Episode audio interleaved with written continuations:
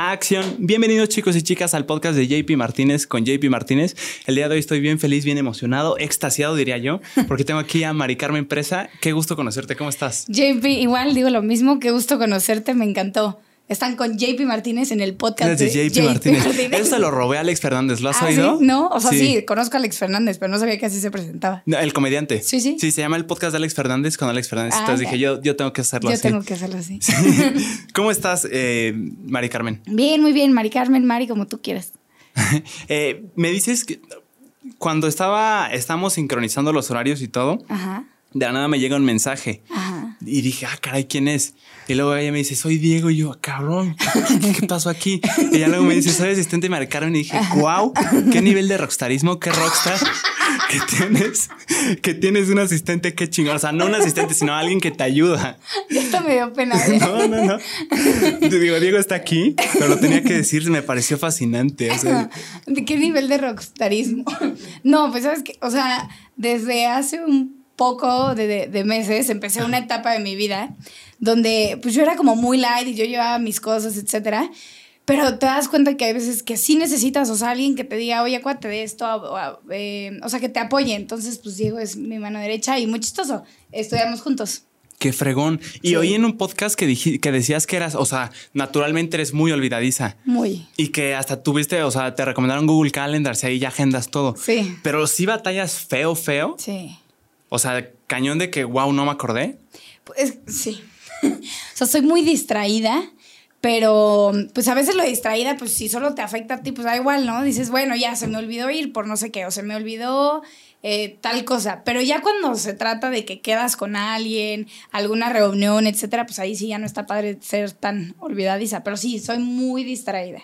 Muy. Guau. La gente que me conoce lo sabe. Digo, yo también soy muy distraído en el aspecto, no que se me olviden cosas de, ay, la reunión. No, no tanto así, sino que yo, por ejemplo, olvido muchas cosas. Ok. Siempre estoy perdiendo cosas. De chiquito perdí, yo creo que contándolas así poquitas, yo creo que unas cinco carteras.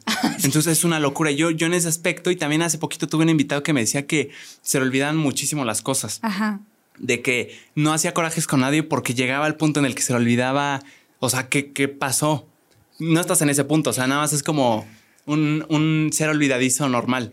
O sea, a veces me pasa que estoy platicando, no sé, con amigas o mi pareja o mi familia. Ajá. Y es como de, pero es que esto ya me lo habías platicado, Mari Carmen. Y yo, no, no es cierto. Y es que me lo habías platicado diferente. Y yo, no, no, no es cierto. Así como, Así. pero de verdad que yo estoy muy metida en, no es cierto, déjame te lo vuelvo a decir. Y ellos, ya lo habías dicho, ya lo habías comentado, ya lo habías este, sacado el tema.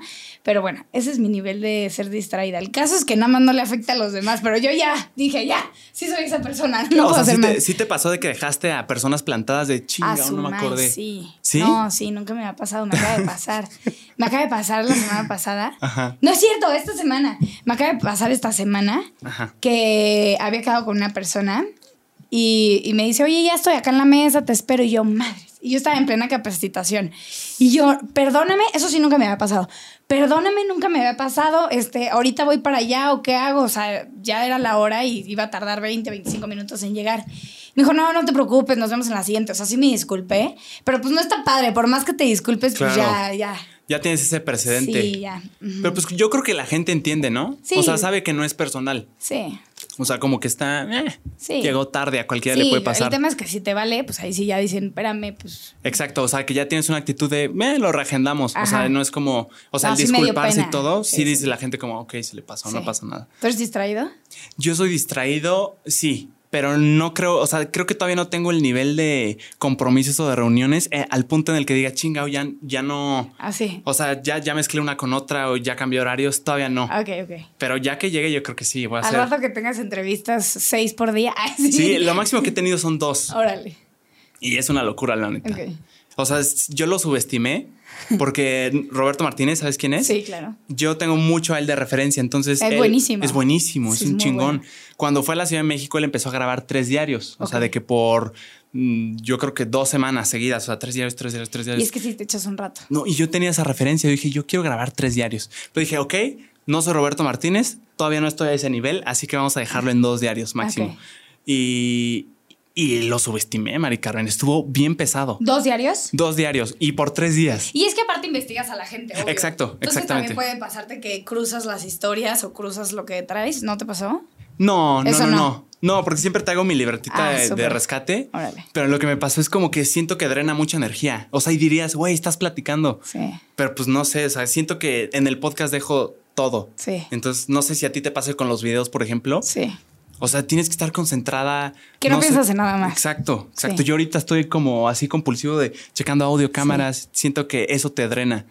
Porque, sobre todo porque tú eres el host. O sea, Sí. tú eres quien recibe, entonces estás con los detalles, que la persona se sienta Eso, cómoda. a gusto. Pero tú también sentirte relajado. Sí, estoy de acuerdo contigo.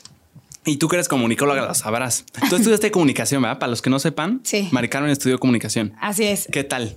Me ¿Qué tal la fascina. Nunca me voy a arrepentir de haber estudiado esa carrera. Me acabo de graduar.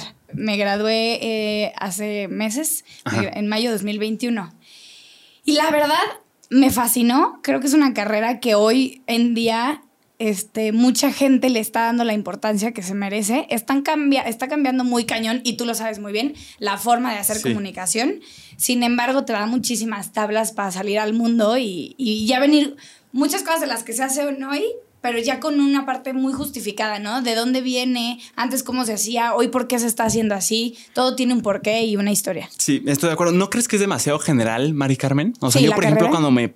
Yo estoy entre producción audiovisual, cine, cosas así. Y comunicación desde el principio yo lo tuve bien claro que no quería. Porque había oído comentarios de. Creo que un profesor un día la quemó horrible de comunicación. No me acuerdo qué analogía usó, pero en realidad es comunicación es tan extensa que abarcas todo, pero no profundizas en nada. Totalmente de acuerdo. Entonces, no sé, o sea, que tú ya sabías qué querías. O sea, yo, por ejemplo, sí tengo bien, bien Claro. en mi mente que, ajá, bien claro, gracias, que quiero producción audiovisual como cosas técnicas, iluminación, Cool. creo. Pero tú, tú estabas como más abierta a, pues, no sé si periodismo, cine, a ver qué. Todo, sí, es, es algo que se escucha mucho en la carrera, el tema de el comunicólogo sabe de todo, pero no es experto en nada. Exacto, exacto. En nada. Entonces pasa mucho, ya platicando con compañeros egresados, que pues eh, que la búsqueda del trabajo, que la cita, que el currículum, que tú llegas al trabajo y te dicen como, oye, necesito tal. Ah, eso sí lo sé hacer, pero también necesito una cosa de diseño. Y dices como, pues soy comunicólogo, no soy diseñador gráfico. No esperes No demasiado. es- ajá, como no, no hago diseño y luego es como, oye, necesito tal estudio de mercado. Y es como, soy comunicólogo, no hago estudios de mercado al, Ah, o sea, la madre. al- así detallados, Sí, muy claro. puntuales. Y que eso hace un mercadólogo y eso es un diseñador, ¿no? Ajá. Pero el comunicólogo yo creo que algo que tiene y es lo que me- más me gusta, que es muy sensible, es muy creativo y, y puede unir muchísimas fuerzas. O sea, siento que el comunicólogo es el que puede liderar muchísimos esfuerzos de un diseñador, de un mercadólogo, eh, del publicista, etc. Cuando yo llegué, la verdad no tenía nada de expectativas. Yo llegué porque me gustaba mucho el teatro. Ah, sí, sí, oí eso, sí, oí eso. Sí, como que los comunicólogos siempre son como gente y chavos que quieren ser artistas o que quieren estar en la tele, pero también que quieren hacer sus propios contenidos o quieren ser periodistas. Entonces, la misma carrera tiene muchísima plu- pluralidad. Sí, o sea, y en la carrera te dan el chance, o sea, no sé si en esa universidad en específico, pero en general, según yo sí te dan el chance de, ah, güey, ¿te gustó mucho cine? Pues dale más por ahí, o no, o sea, o es todos parejo. No, sí. ¿Sí? Ah, está chingón eso. O Eso sea, está bueno. Tampoco hay como que mucha, muchas ramas al final, bueno, en la que yo estudié. Ok. O sea, sí hay dos ramas muy claras, que es publicidad y medios. Medios es radio, tele, todo el tema de producción audiovisual, cortometrajes, podcast. Y la parte de publicidad, que es un poco más de estudios de mercado, hacer campañas, etc. Sí. Pero pues también tenía compañeros que me decían, no manches, o sea, yo me metí a comunicación porque quería hacer cine y no hay Ajá, especialidad exacto, de cine. exacto. O sea, es como muy grande, entonces... Y entre todo eso que me dices, Mari Carmen, ¿qué crees? O sea, ¿crees que no crees que está atrasada las universidades en general? Como, como tú decías, el, el- el modo de hacer eh, publicidad, el modo de hacer tele, no sé qué les enseñan en tele, pero tele, ¿quién ve la tele ahorita? O sea, la neta. Sí, la neta, sí. La neta. O sea, sí, sí, sí. Hacen los profesores que yo tuve y las profesoras hacen el esfuerzo de estar súper al... Al, tiro. a estar al tiro, o sea, traer las tendencias, etcétera. Pero obviamente traen una escuela de que ellos crecieron con la tele, crecieron Claro. con el radio. Pero sí están bien abiertos a que entienden que vienen nuevas tendencias. Pero pues de cierta manera algo que aprendes en la tele también te puede servir. Pon tú aquí, tú que te instalas todo, dónde poner la, la luz, este, Sí. etcétera. Las ¿Te cosas puedes subir tantito el mic, perdón, eh? Claro. Nada más. Ajá, ahí está, perfecto. Sí, gracias. Sí, o sea, te puedes tener una noción general de qué es. Y la neta no culpo, Mari Carmen, a los maestros de que, o sea, pues es lo que estuvieron haciendo toda su vida. O sea, no es como que de la nada, o sea, lo trae natural. No es como que de la nada digan, ah, pues ya me dieron por ver ahí TikTok y ahora me voy a especializar cañón. O sea, siento que a nosotros nos va a pasar. Ponle tú, tú estudiaste la universidad y te enseñaron todo lo que tiene que ver con Facebook, Instagram, videos verticales, sonido, todo. Y rato Estás capacitado y luego hay realidad virtual. Lo que vas a estar enseñando ya, ya, ya pasó. Es una locura. O sea, pero si lo ves en lo general atrasada. Sí. ¿Sí? La verdad, sí. Con, con estas intenciones de estar actualizada, pero sí, ahí va. Ahí va, ahí va poco a poco. Y lo bueno es que yo tuve tanto profesores de edad adulta y unos más jóvenes. Entonces se hace un buen mix, ¿no? Entre la experiencia y también como quienes traen ideas frescas. Y yo creo que también es chamba del estudiante estar como no solo quedándose con la universidad, sino estar hambriento de cómo hago esto, cómo hago esto, o sea, como por aparte, cosas, pues, viendo cursos, cosas así. Sí, y sabes que está bien cañón, que ahora tu, tu profe puede ser YouTube. O sea, no necesitas ir a una clase de diseño gráfico. Eso. O sea, te descargas el Photoshop y te descargas el Illustrator y te pones una, un video de YouTube y ya, o sea, ya le sabes, ¿no? Eso, está muy cañón. O sea, la neta está cañón. Le van a quitar la chamba a los profes. Maricarmen, ese es un gran tema. En el podcast pasado, Jorge Tips, Jorge Tips me decía de que él, hace tips en TikTok y es muy bueno haciéndolo. Un día, ahorita que decías tú de que tu, tu, maestro puede ser YouTube, él me decía que una vez él subió un hack de cómo hacer un logo o algo así.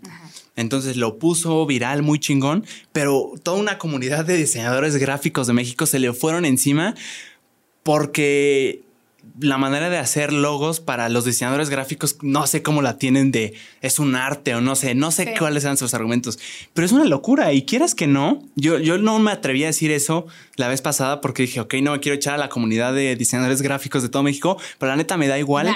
porque la neta lo voy a decir. sí, la neta lo voy a decir. O sea, hacer un logo, carajo, o sea Canva, o sea, lo haces con Canva. Me voy a atrever a decirlo así. Canva es una chulada. Sí, Canva es una chulada y puedes hacer un logo con Canva. Y siento que justo lo que le decía a Jorge ya fuera de cámara, porque te digo que no me atreví. o sea, qué tan inseguro estás tú de tu profesión y de tus habilidades que te preocupa que si fuera algo tan estúpido Canva o estas aplicaciones para hacer cosas más sencillas, o sea, si te está preocupando eso y lo estás volteando a ver abajo, es porque en realidad te está doliendo. Sí. Exacto. Mira, yo, yo sí digo que es una chulada Canva, pero las veces que he necesitado como tener un logotipo que ya quiero que sea algo, este, pues que tenga un futuro el logotipo. Claro. Sí he buscado a un profesional en el tema. O sea, sí he tratado de que me asesore en, oye, estos colores, esto es lo que quieres transmitir, etcétera. Creo que grito mucho, ¿verdad? No, no, no, no, no. Okay. No, no, no, no, tú no te preocupes. Sí, de buscar, un, o sea, sí busqué a un profesional que me dijera hacer un logotipo. Sí pero de que hoy ese tipo de herramientas que antes la, la, carrera de comunicación te las daba o la gente profesional en la comunicación te las daba, que te lo está dando las redes, que te lo están dando los medios de comunicación, que te lo está dando el mundo digital, sí. Exacto. O sea, pues ve, esto, imagínate, la gente que hace radio nunca pensó eso. Que alguien más pudiera estar poniendo su voz en una plataforma y que la escucharan, ¿no? Exactamente. Y hoy el radio está tratando de migrar a un tema tipo podcast que para mí sigue teniendo mucha importancia el radio porque es un acompañamiento muy interesante y hay gente que nunca va a cambiar el radio por el podcast y que ya se casó con sus locutores, que ya los conoce, que los hace su, o sea, que de verdad marcan así para saludar a su locutor. Eso, eso sí, estoy de acuerdo con eso, porque justo yo también antes, no que le tirara, pero sí, sí decía la comparación, o sea, como tele, tele, YouTube, siento que está muerto la tele para mí al menos. Y radio, podcast también yo lo veía así, porque la neta, consumo podcast y los pongo en el radio. Cuando no tengo, cuando no me funciona el Bluetooth, pongo el radio. y la neta ha habido veces en la que lo pongo y lo quito porque son cuatro minutos de comerciales. Sí, así está. Pero ahorita me llamó mucho la atención, tú dijiste que no, o sea, hay gente que no va a cambiar el radio por el podcast de ninguna manera. ¿Por qué crees? O sea, ¿crees que es la interacción locutor-espectador? Sí, y aparte porque es en vivo. O sea, también siento que eso es muy bueno. O sea, el poder en ese momento marcar y, que te contesten en el radio. El... Sí, eso está chingón. Sí, y, y, pon tú de la tele, no sé qué opines, pero siento que la tele, o sea, sí mucha gente piensa que ya está muerta, pero algo que siento que hace que sobrevivas es el fútbol o los deportes. Mm. ¿Dónde más ves deporte? Tú para ver un partido de, fútbol tienes que meterte a la tele, tienes que tener cable, ¿no? Sí, sí, sí. Sí, es cierto. Y además, un- estaba platicando justo en el podcast con un productor de Televisa y lo noté un poco ofendido cuando, cuando le hablé de la muerte de la tele. Me dijo, yo la neta no creo que muera la tele. Y me dijo algo bien cierto. Los, muchos de los contenidos que consumimos en YouTube, Shark Tank, eh, Masterchef, clipsitos en la isla, yo llegué a ver una temporada completa en YouTube de la isla, vienen de la tele. Sí. Tienen la producción, a la gente me dice, a la gente le gusta la producción que Sí. tiene la tele, lo bien hecho que está. Entonces siento que, o sea, sí lo consumimos, pero no en la tele. Sí, pero sí viene de la tele. Exactamente. No, no inventes. Yo cuando iba a entrar a la carrera, que estaba todavía en prepa, ves que van las universidades a tu prepa Sí, para sí. convencerte, vente conmigo, vente conmigo y así. Y yo, dije, sí, yo quiero estudiar comunicación. Ay, y un director de una, este, de una universidad me dijo, pero si los medios ya están muertos. Y yo, ¿qué? Ay, no me estás convenciendo mucho que digamos, ¿no? Así que- O sea, pero era director de la carrera de comunicación o No. era un director de contaduría. No, era, o sea, era mm, director de vinculación, ya sabes, de los Ah, que bien. van y te venden la Sí, como la cara de la universidad. Ándale. Ah, chingón, chingón. Y este, y le dije, no, espérame, estás bien equivocado. Y ya que entré a la carrera dije, pues no está tan equivocado, nada más la carrera tiene que migrar a las nuevas formas de hacer comunicación. Sí. ¿No? Pero la comunicación no, no sí, para mí ese es el momento que más importante, más importancia ha tenido. Bueno, no, siempre. Sí. Pero hoy nos damos cuenta que la comunicación es para todos. Ah, exacto, yo creo que es más accesible. O sea, por ejemplo, en tiempos de la tele era cañón. O sea, por ejemplo, un conductor, un aspirante a ser conductor, tenía que ser perfecto, tallado por los dioses y además tener, o sea, tener una voz increíble, tener un carisma muy chingón. Sí. Y ahorita podemos ver a Roberto Martínez que le, le da igual lo que digan de su apariencia, el, el- su, su ser introvertido. Sí. O sea, es una locura, es una oportunidad muy chingona, la neta. Es no más- sé si lo, si lo asimilamos. Es más auténtico. Sí. O sea, las nuevas formas de hacer comunicación son más auténticas y está cool porque la gente encuentra, o sea, ya no es, ay, pues tengo que ver este programa porque es el que está a las 8 de la noche los domingos que veo la tele con mi familia, ¿no? Es como, pues no, la neta, yo no hago clic con ese programa o no hago clic con ese conductor. Yo hago clic con un Roberto Martínez o no, a mí me gusta un tema más así o que hablen de estos temas. Sí. La gente ya puede elegir y eso está de lujo. Eso está muy fregón. Y la competencia, de que hoy hay tanta competencia en los medios digitales, siento que lo hace mucho mejor, porque la gente se esfuerza más, que sus contenidos Sí. tengan valor, que su contenido realmente valga la pena, ¿no? O sea, la gente ya te escoge, antes pues era lo que tenían. ¿Pero crees que te escogen por un tema de valor? O sea, del valor que das. Porque la neta, si, si nos Sí. metemos a TikTok, Pero el valor no sé para cuántos videos de valor hay. Pero, qué, pero ellos qué quieren, ¿no? O sea, ¿quieres un rato de risa? Eso. O sea, a ellos le dan Ajá. valor al rato de risa. Sí, a eso le llamas valor. Sí. Sí, estoy de acuerdo. Porque también está el, el término de valor como este valor de... Exacto, de estás educando. Estás educando. No, que la neta yo ¿Qué no estoy de acuerdo con eso, ¿eh? Ah, bien, bien, buen tema, lo trajiste a la mesa. Ok. No, ahí está. Siempre, siempre intento hacer eso. Esta es la primera vez que se hace porque no llegamos y me siento bien estúpido. La neta, ¿qué opino de, del valor? Mira, ahorita parece que lo critiqué, pero la neta, yo creo que lo, o sea, la gente manda lo que la gente esté viendo y si se hace viral algo que para ti es una porquería, es porque pues a ti no te gusta, pero hay gente que lo está consumiendo. O sea, la neta, yo no. A mí me gusta el contenido basura. Ok. O sea, está padre. A veces quieres pizza y a veces quieres Sí, un que salmón. te lea. Ajá, sí. Exacto. Es un tema, creo que controversial, porque mucha gente te dice, ¿no? Realmente estás utilizando tus redes sociales para darle algo a la sociedad. Y creo que, pues, cada quien tiene la libertad de decidir cómo utilizar sus redes y cada quien tiene la libertad de decidir a quién quiere ver y a quién no. Sí. Pero, o sea, pero te, creo que también como ya si tienes un tema de que mucha gente te ve y te escucha, sí tienes que tener mínimo un sentido de responsabilidad. Pero ¿por qué? ¿No crees? Es que a mí me hace mucho ruido. Estoy, y en ese tema sí soy bien extremista, porque la neta todavía no lo entiendo. O sea, ¿por qué tienes que tener una responsabilidad? ¿Por qué la responsabilidad no es del papá del niño que está consumiendo algo que no debería de ver? ¿Por qué el papá no está ahí? O sea, mi mamá siempre estuvo de, ¿qué estás viendo? No, Sí. no veas esto. Eh, eh, los Simpsons prohibidos. Sí. O sea, ¿Los siento... Simpsons prohibidos? Sí, yo nunca vi los Simpsons. Órale. Los voy a ver, nada más por rebeldía. Los Nada más voy a porque ver. ya puedo. Sí, exacto. y quiero. Sí, o sea, los Simpson, ¿qué más me prohibieron? Un buen. O sea, de estas caricaturas como. No sé si ya estaba. Hello Kitty, ¿no? Lo- lo de- mucha Ah, me hablaban mucho de eso, pero a mí nunca me atrajo ver Hello Kitty, la Ok. neta. Simpson sí, pero no, nunca lo vi. Ok. Em, ¿En qué estamos? En que. Ah, te voy a decir algo de la responsabilidad. Ah, exacto, responsabilidad. Ok, es buen punto lo que tú dices, pues yo puedo decidir qué veo y qué no, y ya será responsabilidad de quien esté atrás del, del teléfono o del lo que sea, ¿no? Exacto, exacto. Pero punto, yo como una persona que de cierta manera tengo una comunidad en mi Instagram, alguna vez alguien me lo dejó, me lo comentó y se me quedó muy guardado. Sí. Que era una persona con la que yo compartía justo una cabina de radio Ajá. Y tenía una sobrina que la conocí como de 12 años y era una hermosa, de verdad, de que me conoció y hasta sentí su cariño, ¿no? Ah, Y entonces me decía, mi sobrina te ve en tus redes, ¿no? Y te ve como Mari, y le gusta lo que haces, lo que publicas, etc. Y yo, o sea, y empezamos a hablar, yo fumo, yo fumo cigarro. O sea, tú, o te dijo ella. No, yo. Ah, muy bien. Yo muy fumo bien. cigarro. Ajá. Y de a partir de ahí como que se me quedó muy guardado el nunca en mis, en mis redes sociales publicar que publicarme como fumando el cigarro.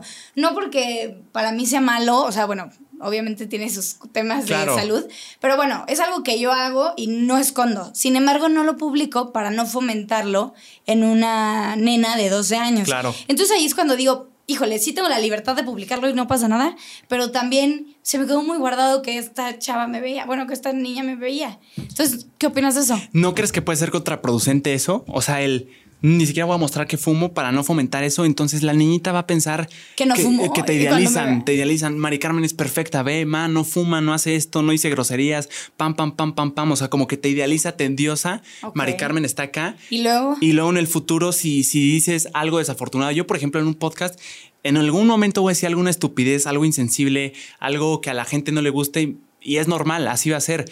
Pero lo que, lo que me di cuenta es que si, si estás buscando esta figura de ser perfecto, de siempre, yo, por ejemplo, de siempre eh, mostrarme alegre, creo Sí, que no. eso me va a hacer daño, porque Sí. cuando caiga voy a caer más fuerte. Es lo que porque me decían, ah, ese güey era perfecto, Sí. mira, lo, me voy a encargar de destruirlo porque se sentía mucho. entiendo, entiendo lo que dices y a mí me ha costado mucho, tra- esa, solo en ese tema, como me ha costado mucho trabajo el decir, pues sí, o sea, no, no tiene nada malo, ¿no? So- soy esa persona. Como en la vida real fumo y no pasa nada, pero pues bueno, ya me lo llevaré a casa y pensarlo más, pero sí. o sea, No, o sea, y no digo que también yéndonos al otro extremo de muéstrate tal cual como eres y llorando y gritando y mentando Es la madre a la también, gente. No sé.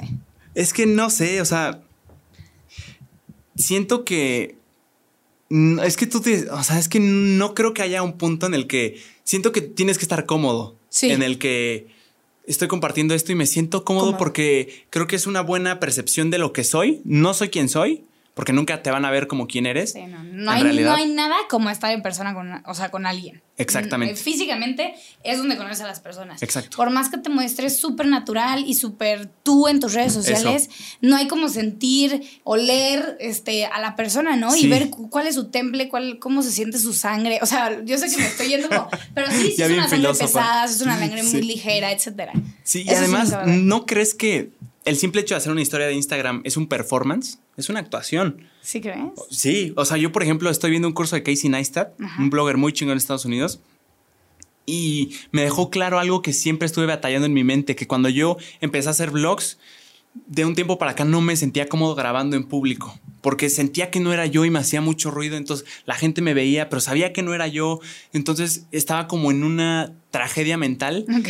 Y, y yo dije, es que quiero ser como soy yo, pero también está cañón, no sé, no puedo ser quien soy yo mientras me estoy grabando porque tan solo pensar en la historia de esto quiero que sea la historia, entonces aquí tengo que hacer el performance de que estoy súper emocionado para que justifique que esta próxima acción y que tenga un crescendo y que Sí. sea un clímax. O sea, el tan solo pensar eso y decir que me conviene más para la historia es ya estar en un performance. Sí, o sea, ya no es, ya no salió orgánico, ¿no? No agarras el teléfono y, y es que hasta Exacto. si agarras el teléfono ya luego, luego cambia eso la voz. A mí me Exacto, pasaba mucho. sí, sí. Tal, vez, tal vez en historias no, pero a mí me pasaba mucho en videos que hacía en Facebook o videos que, o sea, que hacía como, lo- como conductora, Ajá. que cambiaba la voz. Y iba así con mis amigas a reuniones de trabajo, etcétera, de trabajo, a reuniones y me decían, o sea, hasta o sea, hacían un chiste de mí de que, hola amigos, soy Mari Carmen, pero ya sabes, así de que, ¿por qué cambias la voz y por qué la, la, la alzas? Sí. Y yo, pues es que ya lo hago automático, o sea, no lo pienso.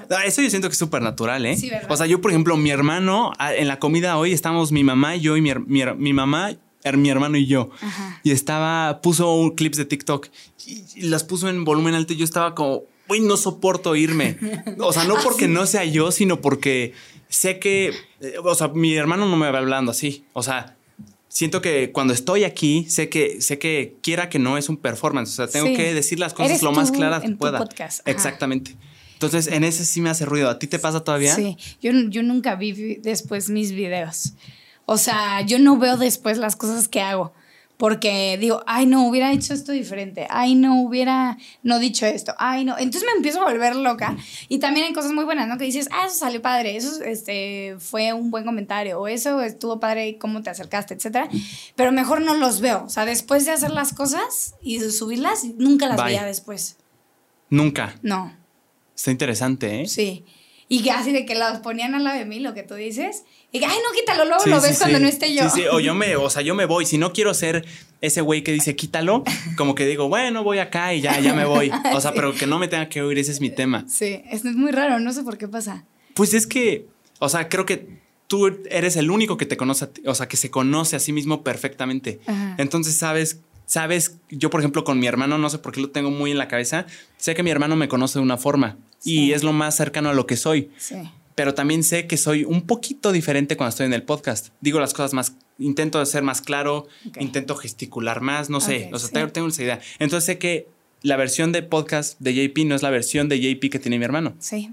Entonces eso, te- eso te es lo que me hace ruido, me Sí, choca. Y me choca a mí mismo también. Sí. Yo, por ejemplo, no veo ningún podcast cuando estoy...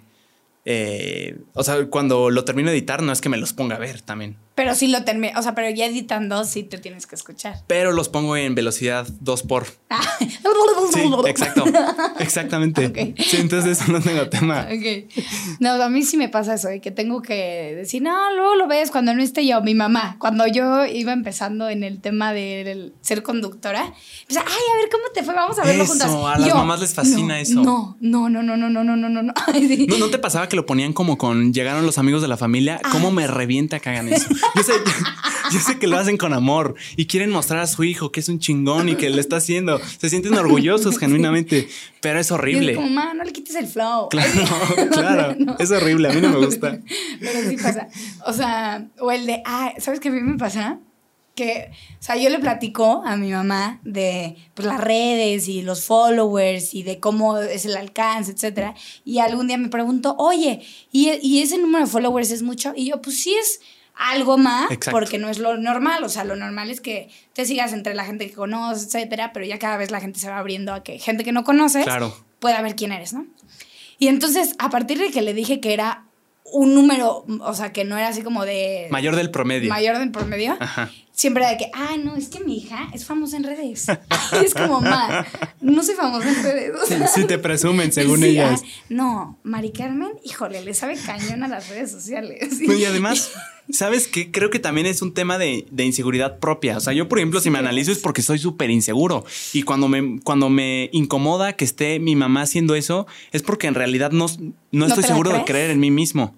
Exacto. Entonces digo como, güey, no quiero que la gente vea algo en lo que yo no estoy seguro, porque no sé si crea yo en mí mismo completamente. Sí. Y ese es el ruido que a mí me hace. Pero también a mí el ruido que me hace es que pon tú yo, o sea, o sea, lo- los seguidores que podría yo tener en mis redes, pues tampoco, o sea, tampoco son los seguidores que las grandes estrellas en las redes sociales tienen, ¿no? Entonces, pues por eso cuando dice mi mamá eso es como, ay, ma, pero también hay gente que tiene millones, o sea, tampoco crees que yo soy acá Exacto. la- Comparándolo con quién. Ajá, Sí. comparándolo con Pero quién. también sabes de qué me di cuenta, estaba viendo un podcast contigo. Digo, no contigo, sino que tú estabas de invitada. Ah, ok. Y, y el, el, el host Ajá. te dijo así como de, es que Mari Carmen, cuando tú entras a la habitación, cuando tú estás, tienes un carisma muy cabrón, te decía, y, y te- se nota tu presencia. Y noté que tú estabas así como, eh, sí crees, y, y, o sea, sí, pero... Y a mí me pasa mucho eso. Siento que justifico mucho las cosas también por un tema de, Sí. pues no sé, o sea, Sí, que no te la crees. exacto, pero no sé si no te la creas. Yo sí, yo sí. O sea, yo a veces no me la creo. Siempre he batallado con eso, no creérmela. O, O- también puede ser como esta parte de que a mí me pasa mucho eso. Y, pero también viene desde un- una cierta inseguridad. Que al- alguien te dice algo, mi mamá siempre me dice, acepta los buenos comentarios, ¿no? O acepta las cosas bonitas.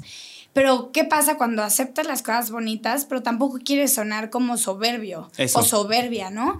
O sea, ni modo que te digan, ay, estás, este, eres muy carismático.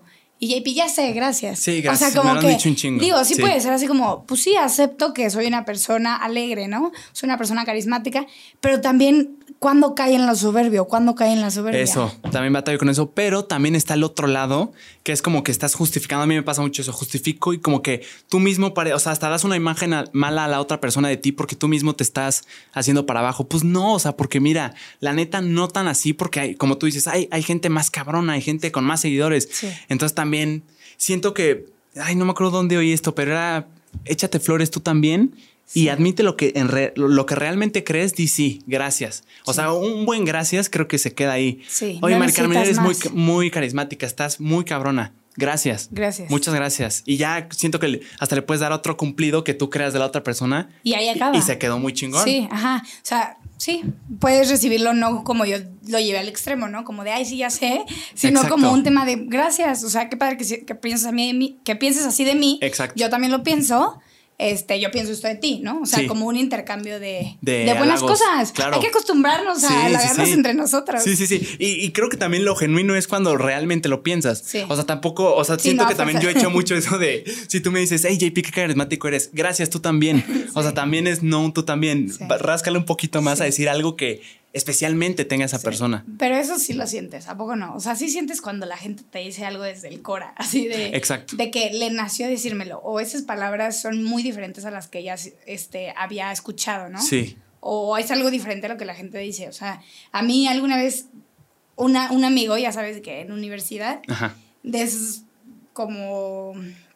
¿Cómo se llama? O sea, como ejercicios que te hacen hacer en, la, en el salón de clases. Yo tenía que preguntarle a amigos míos de la carrera como que me definieran en cinco palabras. Ajá. Y eso creo que fue como la primera vez que me lo dijeron y se me quedó muy guardado porque neta sentí que lo, o sea, que lo dijo o sea, De corazón. de corazón, que me dijo, pues para mí se, te, te englobaría en la palabra inspiración. Y, a- y tal vez, o sea, es una palabra que usamos mucho, ¿no? Y que tal vez ahorita está de moda, pero cuando me lo dijo él, se me quedó bien guardado. Y son de esos cumplidos o elogios que van más allá, ¿no? Que puede ser un tú también, pero tú sabes cuando lo dice de neta. Eso. O sea, que fue su tú también, pero hasta en la forma en la que te lo dice. No, y tú te lo llevas para siempre. O sea, Sí. justo ahorita que dijiste eso, ese, ese dirías que es como tu momento de wow. Sí. O sea, como que lo llevas ahí en el corazón de qué Nunca chingón. pensé que iba a decir esa palabra. Él, sobre todo. O sea, como que trascendió para ti. Sí. A mí, Mari Carmen, estaba en un. Para esto se necesita contexto y siempre lo doy en el podcast, pero es rápido. Yo antes era, en primaria, secundaria, era una persona muy introvertida, muy callada, muy. Ok. Era, para mí era muy difícil abrirme, muy inseguro también. Digo, también ahorita, pero ya como que vas evolucionando. Entonces me voy a Alemania con mi hermanita a estudiar alemán un mes. Órale. Y allá, la neta, yo, yo estaba rejebo de ir. O sea, yo no quería ir porque, pues, mi personalidad no era como de sí, vamos a aventurarnos. aventura. exacto. Mi hermanita siempre estuvo dispuesta, pero me la pusieron así de, ok, o vas tú y va tu hermana, o si no vas tú, no va nadie. Entonces dije, no, o sea, tampoco le voy a. O sea, mi hermanita sí quiere ir. Entonces, ok, vamos ya. Qué horror. Mira, qué problema tan chingón el mío de, ay, no quiero ir a Alemania. Qué horror. Sí, qué horror. Entonces terminamos yendo y este conjunto, o sea, un chingo de experiencias que vivía allá, una en específico, o sea, te digo, siendo introvertido, tímido, nadie me invitaba a una fiesta. O sea, tampoco quiero decir nadie, pero en lo general Sí, veía, era la horrible. Carmen. Exacto, era de que unos 15 en San Miguel, ya sabes, aquí es de- muy, muy de Querétaro. Y, y todos hablando de eso, todos el viernes en el rajero estaban diciendo quién se iba a ir con quién, cuándo era, todo, todo, Sí, todo. ¿Qué se iban a poner? Y yo no, no me habían invitado. Entonces, imagínate eso. Sí, sí se siente. Ah, Exacto, se siente horrible. Entonces yo, o sea, no en un mundo de fiesta, me voy allá y te digo, un buen de experiencias como que me empieza a nutrir, a, a levantarme Sí. la autoestima en general. Y me acuerdo mucho un amigo que se llama Miguel, eh, que estábamos en una disco fiesta de ahí del, del internado, estaba muy fregona, y me acuerdo que como mi, mi cerebro pensó, estás en otro país, nadie te conoce, estás con personas que probablemente nunca vas a volver a ver en tu vida, porque había italianos, rusos, eh, coreanos, chinos, de todo. Entonces como que mi cerebro hizo ese switch y me solté y dije, voy a ser yo. Entonces en esa disco fiesta, me acuerdo, eh, parece ridículo, pero es, eh, estábamos todos eh, bailando, cantando y yo como nunca, o sea, yo estaba bailando, cantando, gritando, animando, le hablaba a personas que la neta nunca me hubiera atrevido. Y llega Miguel y me dijo, JP, qué buen ambiente pones, ¿eh?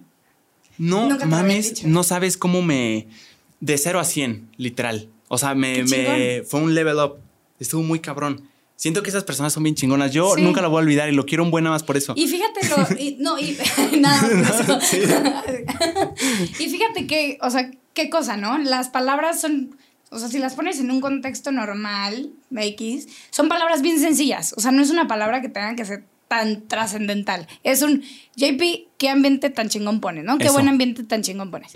Este, y, y fue en ese momento donde tú traías esta carga de, pues es que vengo de un Querétaro, ¿estabas en Querétaro? Sí, sí, sí, Querétaro. Vengo de un Querétaro donde, este, pues no voy a los 15, que son las fiestas top, acá que me siento, o sea, que solito tu, o sea, tu persona sacó, platicó, quería conocer, quería bailar, alguien volteó genuinamente a decirte, qué buenamente pones. Eso. O sea, ni siquiera si lo sacas de contexto, esas frases, o sea, no tiene sentido. Que Sí. buenamente pones, pues se lo dirías a cualquier güey sí en una fiesta. contarme el contexto. Exacto, sí, si te lo hubiera puesto, no. Sí. Si te lo hubiera dicho así, no hubiera sido lo mismo. Pero sí, o sea, como tres palabritas te pueden hacer un switch muy cañón. Y, y de ahí para, o sea, y de ahí para adelante diferente. Sí, o sea, sí, te das cuenta que tus bueno, no, no lo sé, no, no soy tú, pero pero, Pero te imaginas. Me, me imagino que en ese momento dijiste, pues claro, o sea, yo puedo hacer el ambiente en donde yo, o sea, donde me sienta cómodo, ¿no? Algo que me pasa mucho, yo fui una persona, ahora que estabas hablando de secundaria, primaria, así, pues no como introvertida, pero tampoco de muchos amigos. Pero también te das cuenta, y ayer lo platicaba con una compañera de trabajo bien chistoso, y eso va a pasar así tengas 15 o tengas 30, tengas 50, 70. A veces el ser humano busca el, a ver, está este grupo de personas, ¿no? Sí. Ya cambié de tema, ¿eh? Pero es que lo No, no, no, no, no. Está este grupo de personas y dices, ah, pues se lo están pasando bien fregón, yo quiero este, estar ahí, ¿no? Pero ¿por qué no el ser, y la persona que quiere entrar ahí, pues le dice no? O pues estamos ya vibrando altísimo, ¿no? Sí. Entonces no. No necesitamos a nadie más. Ajá, ¿y, ¿y por qué esa persona que quiere entrar ahí, por qué no hace su propio grupo? ¿O por qué no haces, o sea, por qué no encuentra un lugar donde ella, donde ella o él se sienta cómodo, donde pueda ser él? O sea, ¿para qué quieres entrar a un espacio donde no puedes ser tú o tienes que cambiar cosas tuyas para poder entrar ahí? Arma un grupo, arma un espacio donde tú te sientas cómodo, donde realmente puedas ser tú y no tengas ningún tema. Y eso pasa muchísimo este, cuando vas de viaje. Te das cuenta que ahí todos están tan, tan abiertos. Eso es lo más bonito de los viajes, que todo el mundo está abierto a conocer gente, que ya no están viciados de las mismas personas. Eso. Entonces, todos pueden ser ellos porque justo es el, aquí nadie me conoce. Qué chingón que en Querétaro podríamos decir, aquí puedo ser yo, aunque todos me conozcan. Y ¿no? están en la. O sea, ahorita que dijiste lo del viaje me voló la cabeza porque además están en las mismas circunstancias. Exacto. O sea, todos quieren tener una, un amigo, estar rodeado o hacer su, su grupito. Sí. Entonces todos tienen esa apertura de vamos a conocernos y todo se facilita mucho más. Sí. Y ahorita que dijiste eso de la secundaria, la neta lo. O sea, ahorita ya pensando de forma más madura y años después, pues tiene mucho sentido. Y es una solución fácil. Pero cuando estás en secundaria, siento que Sí. lo ves, o sea, se te cierra el mundo de. Quiero ser parte de, esa, Exacto. de los que hacen la, Sí, las ni siquiera te pasa por la cabeza, ay, yo voy a hacer el Sí, mío. sí, sí. No sé, siento que es así. Sí, es un buen mensaje, por si nos Es un- escuchan. Es que yo lo, lo, lo entendí hasta hace poquito, porque tengo sobrinos chicos. Y tengo una sobrina este, que me platicaba, ¿no? Pues los temas que para mí eran muy importantes en primaria y que la entendí. Y le dije, pues hazte tú tu grupo. O sea, tú la que más te caiga bien, invítala a tu casa, invítala al boliche, invítala al cine y vas a ir viendo cómo cuando ustedes le estén pasando tan padre, pues alguien más va a querer sumarse a su, a su grupo. Sí, vas a ser el nuevo grupito cool, el Eh, chingón. Sí. O para ustedes va a ser cool. No sé si para los demás, pero para ustedes va a ser muy cool. Sí. O sea, ¿ella está en primaria? ¿Tu Sí, sobrinita? sí. Ok. Sí, en primaria como que siento que todo todavía es rosa, ¿no? O sea... Sí. Como sí, muy. eh. Exacto, pero no es tan tóxico como en secundaria. Siento que en secundaria al- alcanzas el grado tóxico. Sí. No sé, ¿cómo fue tu experiencia en eso? O sea, esto también siento lo que decías de los círculos muy cerrados y, y como que ya no queremos a nadie más, ya no te aceptamos a ti. Siento que también es propio de la cultura queretana. O sea, la neta me atrevería a decir, La porque se conoce, no sé, o sea, creo que alguna frase de ti, alguna tía me lo dijo de Querétaro siempre ha sido muy elitista. Y en el sentido, dejamos las clases sociales de lado, pero en grupos, ponle tú de la misma clase social, si lo queremos ver así, de, los, de lo más top que hay en Querétaro. Siento que es natural que aunque estés en el mismo nivel, en el mismo estrato socioeconómico, aún así haya como distinciones de, pues, grupitos. Es una locura, Sí. no sé por qué sea. Sí, no, que sí. puede ser el mismo extracto social, pero, ay, ella es la prima de no sé qué y su primo, o sea, o su tía también es mi tía, o sea, ya sabes, Sí, como un tema sí. así de, sí, sí pasa, la verdad yo pienso lo mismo, creo que gracias a que Querétaro ha ido creciendo bastante, ha ido cambiando muchísimo también la forma en la que interactuamos. O sea, también está llegando mucha gente de fuera. Sí, sí, sí. Entonces, yo, yo soy queretana, pero conozco mucha gente de fuera que ha venido a poner aquí sus negocios o que viene a estudiar y así. Y a mí sí me gusta convivir con nuevas perspectivas de que puede ser el estado de aquí al lado, ¿eh? O sea, puede ser Ciudad de México, puede ser San Luis Potosí, pero trae nuestro chip diferente. A mí sí me gusta como esa interacción entre diferentes, pues, o, sea, la manera en la que ella vivía a sus 18 no era la misma que en la que yo. Claro. Pero sí hay gente que dice, no, espérate. O sea, yo me vivo con queretanos y queretanos. Sí. Pero ahí, bueno, ahí vamos poco a poco. Pero es una locura que lo, o sea, se puede generalizar a nivel estado, ¿no? Sí. A nivel región. Sí. O sea, que así sea. O sea, yo no sé qué, qué, qué características específicas tenga Querétaro de decir, o sea, de que tenga la fama de Querétaro elitista, o sea, Querétaro Sí. como muy... Yo no, yo no había escuchado la palabra elitista, sino cerrado. O sea, que, que, que sí son cerrados en el momento de, de ya hacer algo social íntimo, ¿no? O sea, tú puedes hacer una fiesta tal vez, pero ya como una reunión de un sabadito en la noche de 10 personas, ya no se abre tanto el queretano. Eso sí lo he escuchado. O O sea, de- como una- un evento masivo, sí, pero una pero reunión... algo ya como muy pequeño sí buscan como al, al de siempre. Ah, claro. Sí, o sea, no, no quieren conocer nuevas personas en algo. Pero sí íntimo. va cambiando, ¿eh? O sea, bueno, a mí, yo a mi parecer sí hay mucha gente muy abierta hoy por hoy que son queretanos.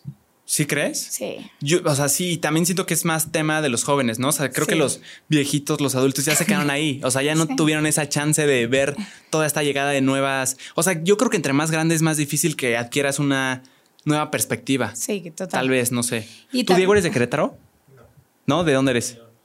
Diego es de León. ¿Tú cómo lo ves? O sea, cuando llegaste aquí a Querétaro, ¿a eh, ¿a los cuántos años llegaste? 18. A los A los 18. 18, a universidad. Sí. ¿Y cómo lo sentiste? ¿Lo sentiste muy cerrado, los círculos? Pues había muchos foráneos. Mu- ah, Es muchos sí. foráneos, sí. La universidad Pero se los prestaba. eran con. Sí. Ah, ¿sí? Sí. O sea, un grupito era de foráneos. O sea, ese ya se Pues podría llamar una subcultura. Están abiertos justo a buscar amigos. Sí. Ah, Justo lo que pasa cuando Sí, vas de viaje. Exacto. Tú vas en las mismas circunstancias, Eso, ¿no? eso. Yo también soy nuevo aquí, ¿qué onda? ¿No? ¿Quién más? ¿Quién, Sí, se, exacto. ¿Quién se junta a este tema? Sí, y el todos queretano dice, ya llevo años aquí, o sea, ya, o sea, ya no quiero ser amigos. Y es como, tienes 20 años, claro que quieres ser amigos. Entiendo al adulto, al adulto o al adulto mayor que dice, ya, o sea, yo en mi tiempo de hacer amigos ya pasó. Yo ya Claro. me la paso muy bien con mis tres, cinco cuates. Pero espérate, tienes 20 años, 21, o sea, disfruta, conoce gente, dis- conoce nuevas cabezas, o sea, Claro. nuevas mentes. Sí. ¿Y si lo sentiste muy cerrado, Diego? O sea, porque aquí somos dos queretanos. Tú sí naciste aquí, ¿va, Mari Carmen? Sí. Yo también. Entonces podemos ser la, la cara de Querétaro y decirles, hey, ábranse. O sea, un poco, pero creo que luego también el perfil del comunicólogo es más abierto. Ok. Entonces mis conocidos nuevos eran comunicólogos y los queretanos era como, ah, pues te invito a mi casa. O, aquí tienes tu otra familia. Ah, También será esa parte más de... Del perfil de con quien estudiabas. sí. O sea, en resumen, porque creo que no soy yo, dijo Diego que tenía, o sea, el- la esencia de su carrera es comunicólogos, entonces como que sí había también una, Sí, un ambiente de, hey, muy diferente. Exacto. Sí, la verdad, el perfil del comunic- comunicólogo en la universidad es un perfil súper abierto, súper light, súper easygoing, o sea, como que muy abiertos a muchas cosas. sí. Es muy chistoso. Tenemos una amiga que, que lo. Cara- o sea, lo pone en imágenes muy chistosas, sin poner estereotipos, pero estabas en la universidad, así en, en la zona donde todos convivían, y sabías clarito quién era comunicólogo, quién estudiaba Derecho, quién era doctor, digo, es muy obvio porque traen sus batas blancas, Sí. este, pero el comunicólogo siempre bien light, así casi que gritando en la zona de donde convivíamos. este, la- los de Merca son como, como muy, a mí se me hacen como el portafolio bonito. Como más nerdcillos, ¿Mandé? como más nerds, No nerds, pero como muy en tendencia, así como que... Ah, ok. O sea, como cool, pero arregladitos. como hipster son, dirías. Ajá, pero el comunicólogo es como, o sea, arregladito, pero muy así de... ah, o sea, Más hippizón. Sí, como vengo cómodo a mi Sí, clase, ya, ¿no? ya lo, lo imaginé perfecto. Ajá, y el abogado en traje primer semestre. Ah, sí, claro. Obviamente hay sus mil opciones y sus mil personas diferentes, pero era muy chistoso y, y, no está mal. O sea, al final de cuentas tú eliges cómo quieres ser, ¿no? Cómo te sientes tú, con quién este, haces clic. Haces clic, exacto. En la universidad, oí que dijiste que te fascinó el teatro. Sí. ¿Qué es lo que te gusta? ¿Qué es lo que te fascina del teatro? ¿Qué es lo que te gusta? Ay. A mí me gustaba mucho algo que nos decía nuestra directora, que Ajá. se llama René Cota, que si está escuchando le mando un saludo. Ay, sí. este, algo que nos decía es que no somos perfectos, que somos perfectibles. Y eso lo entendía mucho cuando estábamos en las sesiones de trabajo o cuando estábamos pues ya en escena o en, en alguna obra, ¿no? Que siempre hay algo que puedes mejorar. O sea, siempre hay algo que, ayer hice mal esto, hoy puedo aprenderme bien mis, mis líneas, hoy puedo hacer muy bien el movimiento que tenía que hacer, etc. Pero lo que más me gusta del teatro es que te conoces a ti en todos los sentidos, tanto lo más malo como lo más bueno. O ¿Pero sea, por qué? O, o sea, ¿qué, qué, qué pasa en el teatro que te conoces a ti? Porque puede sonar como una incoherencia. Yo que no estoy en el mundo del teatro así de... Lo único que sé del teatro es que representas a otra persona. Estás Sí. interpretando a otra persona. ¿Cómo te puedes conocer a ti mismo si en realidad tu papel, tu chamba es estar en la, de, en la vida de otro? Sí. Porque cuando no- nos dividían en tres, o sea, prim- tú cuando eres actor o actriz, ella, ella nos decía que son tres cosas, ¿no? Que primero tienes que ser tú como Mari Carmen, como JP, luego eres tú como actor, como actriz, es esta persona que sabe los diálogos, que sabe los movimientos que tiene que hacer, que tiene que saber cuáles son sus entradas, sus salidas, estar en coordinación con todo su equipo y su grupo de la escena.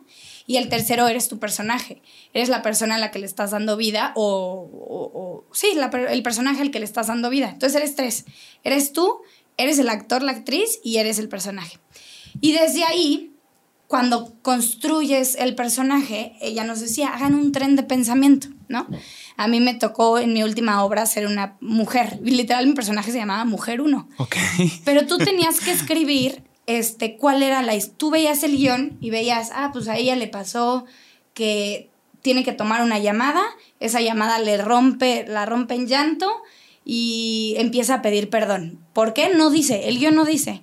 Pero tú tienes que crearle un tren de pensamiento a ese personaje. Entonces yo un día, era un ejercicio que hacía la directora, Ajá. te sientas y pones, no, pues mujer uno o mi personaje vivió esto de chiquita, en su adolescencia vivió esto, cuando llegó a universidad vivió esto, en esta etapa de su vida en la que está en la obra está viviendo esto. Y es por eso que siente esto y por eso rompe en llanto y por eso dice perdón, o sea, ¿no? Y por eso pide perdón. Ah, la madre. o sea, Entonces tú cuando sales de escena traes todo el rollo de, no estoy saliendo a decir mis diálogos, estoy saliendo porque vengo de una carga emocional de que estoy viviendo esto como personaje.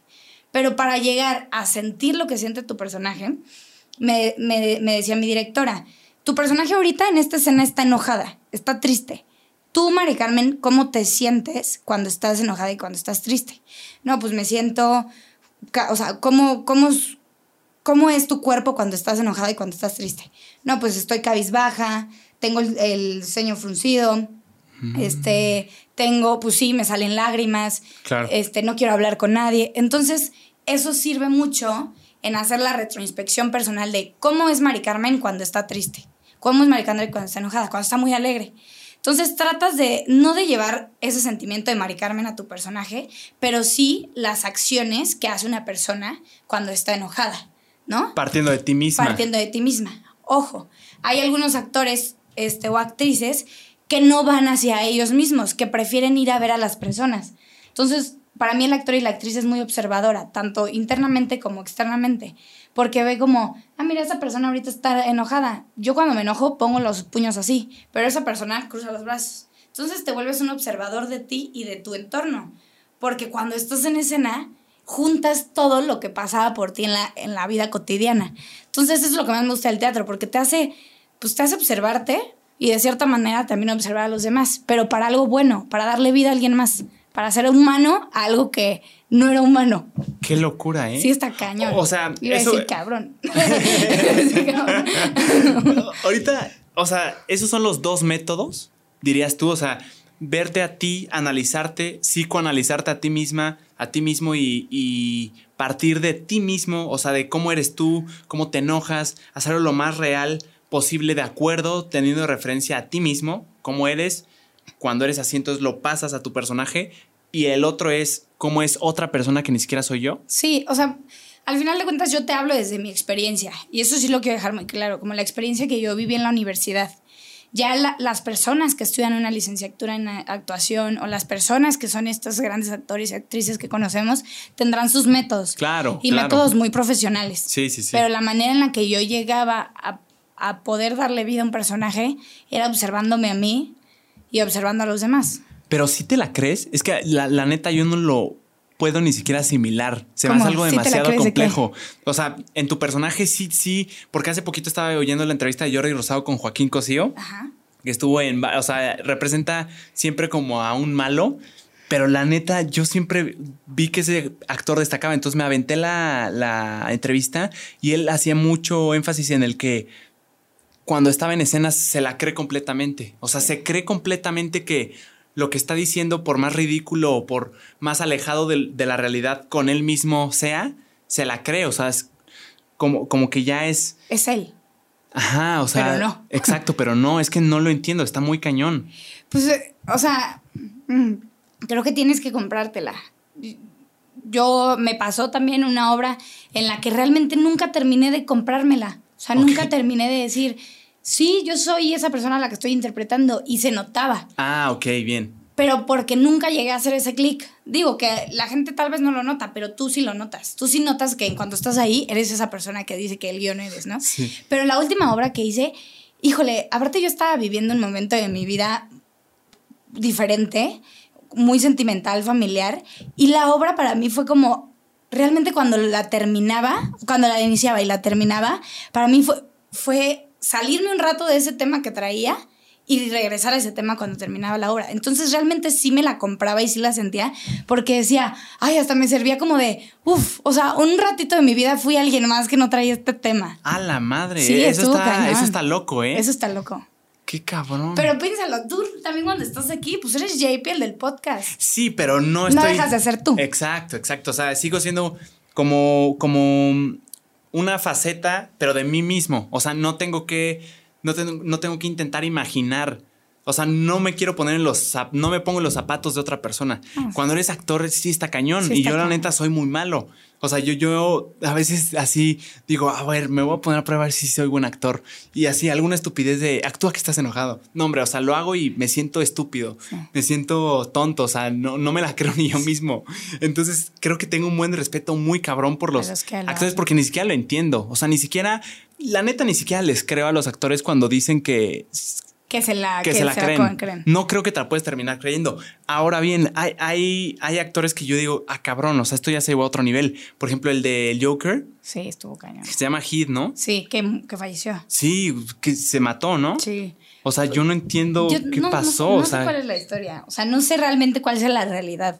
ajá. Pero solo dicen que justo. O sea, se había metido tanto en el papel Eso. que llegó a un clic donde él ya no sabía ni quién era, ¿no? Eso, yo no, No, puedo yo sí comprender creo que eso. se puede. Yo creo que la mente es poderosísima. Pero al punto de separarte de ti mismo, Pues no sé. no sé, o sea, está muy cañón. Digo, es que también, como dices tú, hay, hay, método- hay métodos más rigurosos. Sí, quien es ya top de Eso. top, seguro sí lo logra. Sí, o sea, yo por ejemplo a- hace poquito a Luis Gerardo Méndez decir que para un personaje de él, de un boxeador que estaba, no me acuerdo, voy a inventar un país, pero era algo así como Australia, un país muy frío, pues se fue literal allá un mes, dos meses para estar como en el ambiente del personaje. Ahí siento que sí, Sí. no sé, está muy cañón. Sí. Lo que dijiste es muy chistoso. Algo que también me gustó del teatro, que creo que todos deberíamos de tener cierta cercanía al teatro o a algún arte o a la cultura, que te, que te quite la- el miedo al ridículo. O sea, el, el teatro te quita el miedo al ridículo. Como es algo que, pues sí, lo que tú dices, o sea, yo, yo tal vez no te voy a comprar que tú seas esta persona, ¿no? Pero pues bueno, ya, o sea, no me da pena ni me, ni me voy a sentir mal si no, si no me la crees. O sea, yo sí me la creo y no me voy a sentir ridícula por creérmela, ¿no? Entonces, claro. ya, entonces ya te quitas el miedo a que la gente diga, ¿qué onda con esta? ¿No? Está chingón. Sí, sí sentiste un, un antes y después de, antes de hacer teatro, Y después de hacer teatro en el sentido de cuando te paras frente a un público, Sí. o sea, de, güey, ahora como que ya no me importa mucho lo que piensen o, o me concentro más en lo que estoy diciendo, más que en las reacciones de la gente o lo que puedan estar pensando. ¿Sí te pasó eso? Sí. No, no manches, es que si no te la crees tú, entonces ¿quién te la va a creer? Claro. La neta. O sea, sí, sí perdiste el miedo al, hasta al escenario, Sí, al ridículo. al ridículo en general. Sí. Está muy cañón. Sí. O sea, en ese sentido. Que a veces sí me salen mis flashazos, así de que, ay, esto sí me da pena, ¿no? Ah, claro, claro. Pero sí trato de decir como, ay, ya, no, ya, a ver, ¿no? Guau, pero eso, eso se lo adjudicas al teatro, o sea, Sí, a la madre. sí, Sí está cañón, ¿eh? pues, o sea, no, creo que en mi caso fue el teatro. Creo que hay gente que encuentra eso en diferentes cosas o en diferentes disciplinas, ¿no? O sea, hay gente que encuentra eso en el deporte, o sea, que se siente él, que se siente liberado y que puede gritar y le vale más. ¿Quién lo escucha? o ¿Quién diga, ay, este loco, ¿por qué grita así? Pues está enojado, se siente él, ¿no? Claro. Cada quien, o sea, siento que cada quien tiene que encontrar el momento donde diga, este soy yo, así. Ah, Es una locura, ¿eh? sí. ¿Tú ¿Tú, en dónde te sientes así de que, ah, soy yo? Soy yo. O sea, de que como que ya no hay filtro, como que se me olvida que. No sé, la neta no. Así de rápido no me viene un lugar como. O sea, la respuesta que a todos les gustaría oír es en el podcast. En el podcast soy yo completamente, pero no. La neta, si soy sincero, no. A, a veces hay momentitos en el podcast donde literal se me olvida que estamos grabando y me clavo muy cañón en la conversación, pero no es en lo general. Ok. Creo que no he encontrado algo así. Pero ahorita que me dices, es algo muy chingón. Sí, claro. O sea, imagínate todo ese ejercicio que pasa en ti de. No pasa nada, ya te viste ridículo, pero ya lo afrontaste. Sí. Ya no hay nada peor que eso. Sí, Eso está muy chingón. eso está chingón. ¿Tú te consideras una persona introvertida o extrovertida? Extrovertida, Extrovertida. sí. O sea, pero tienes tus. O sea, dirías que no es así como en a veces.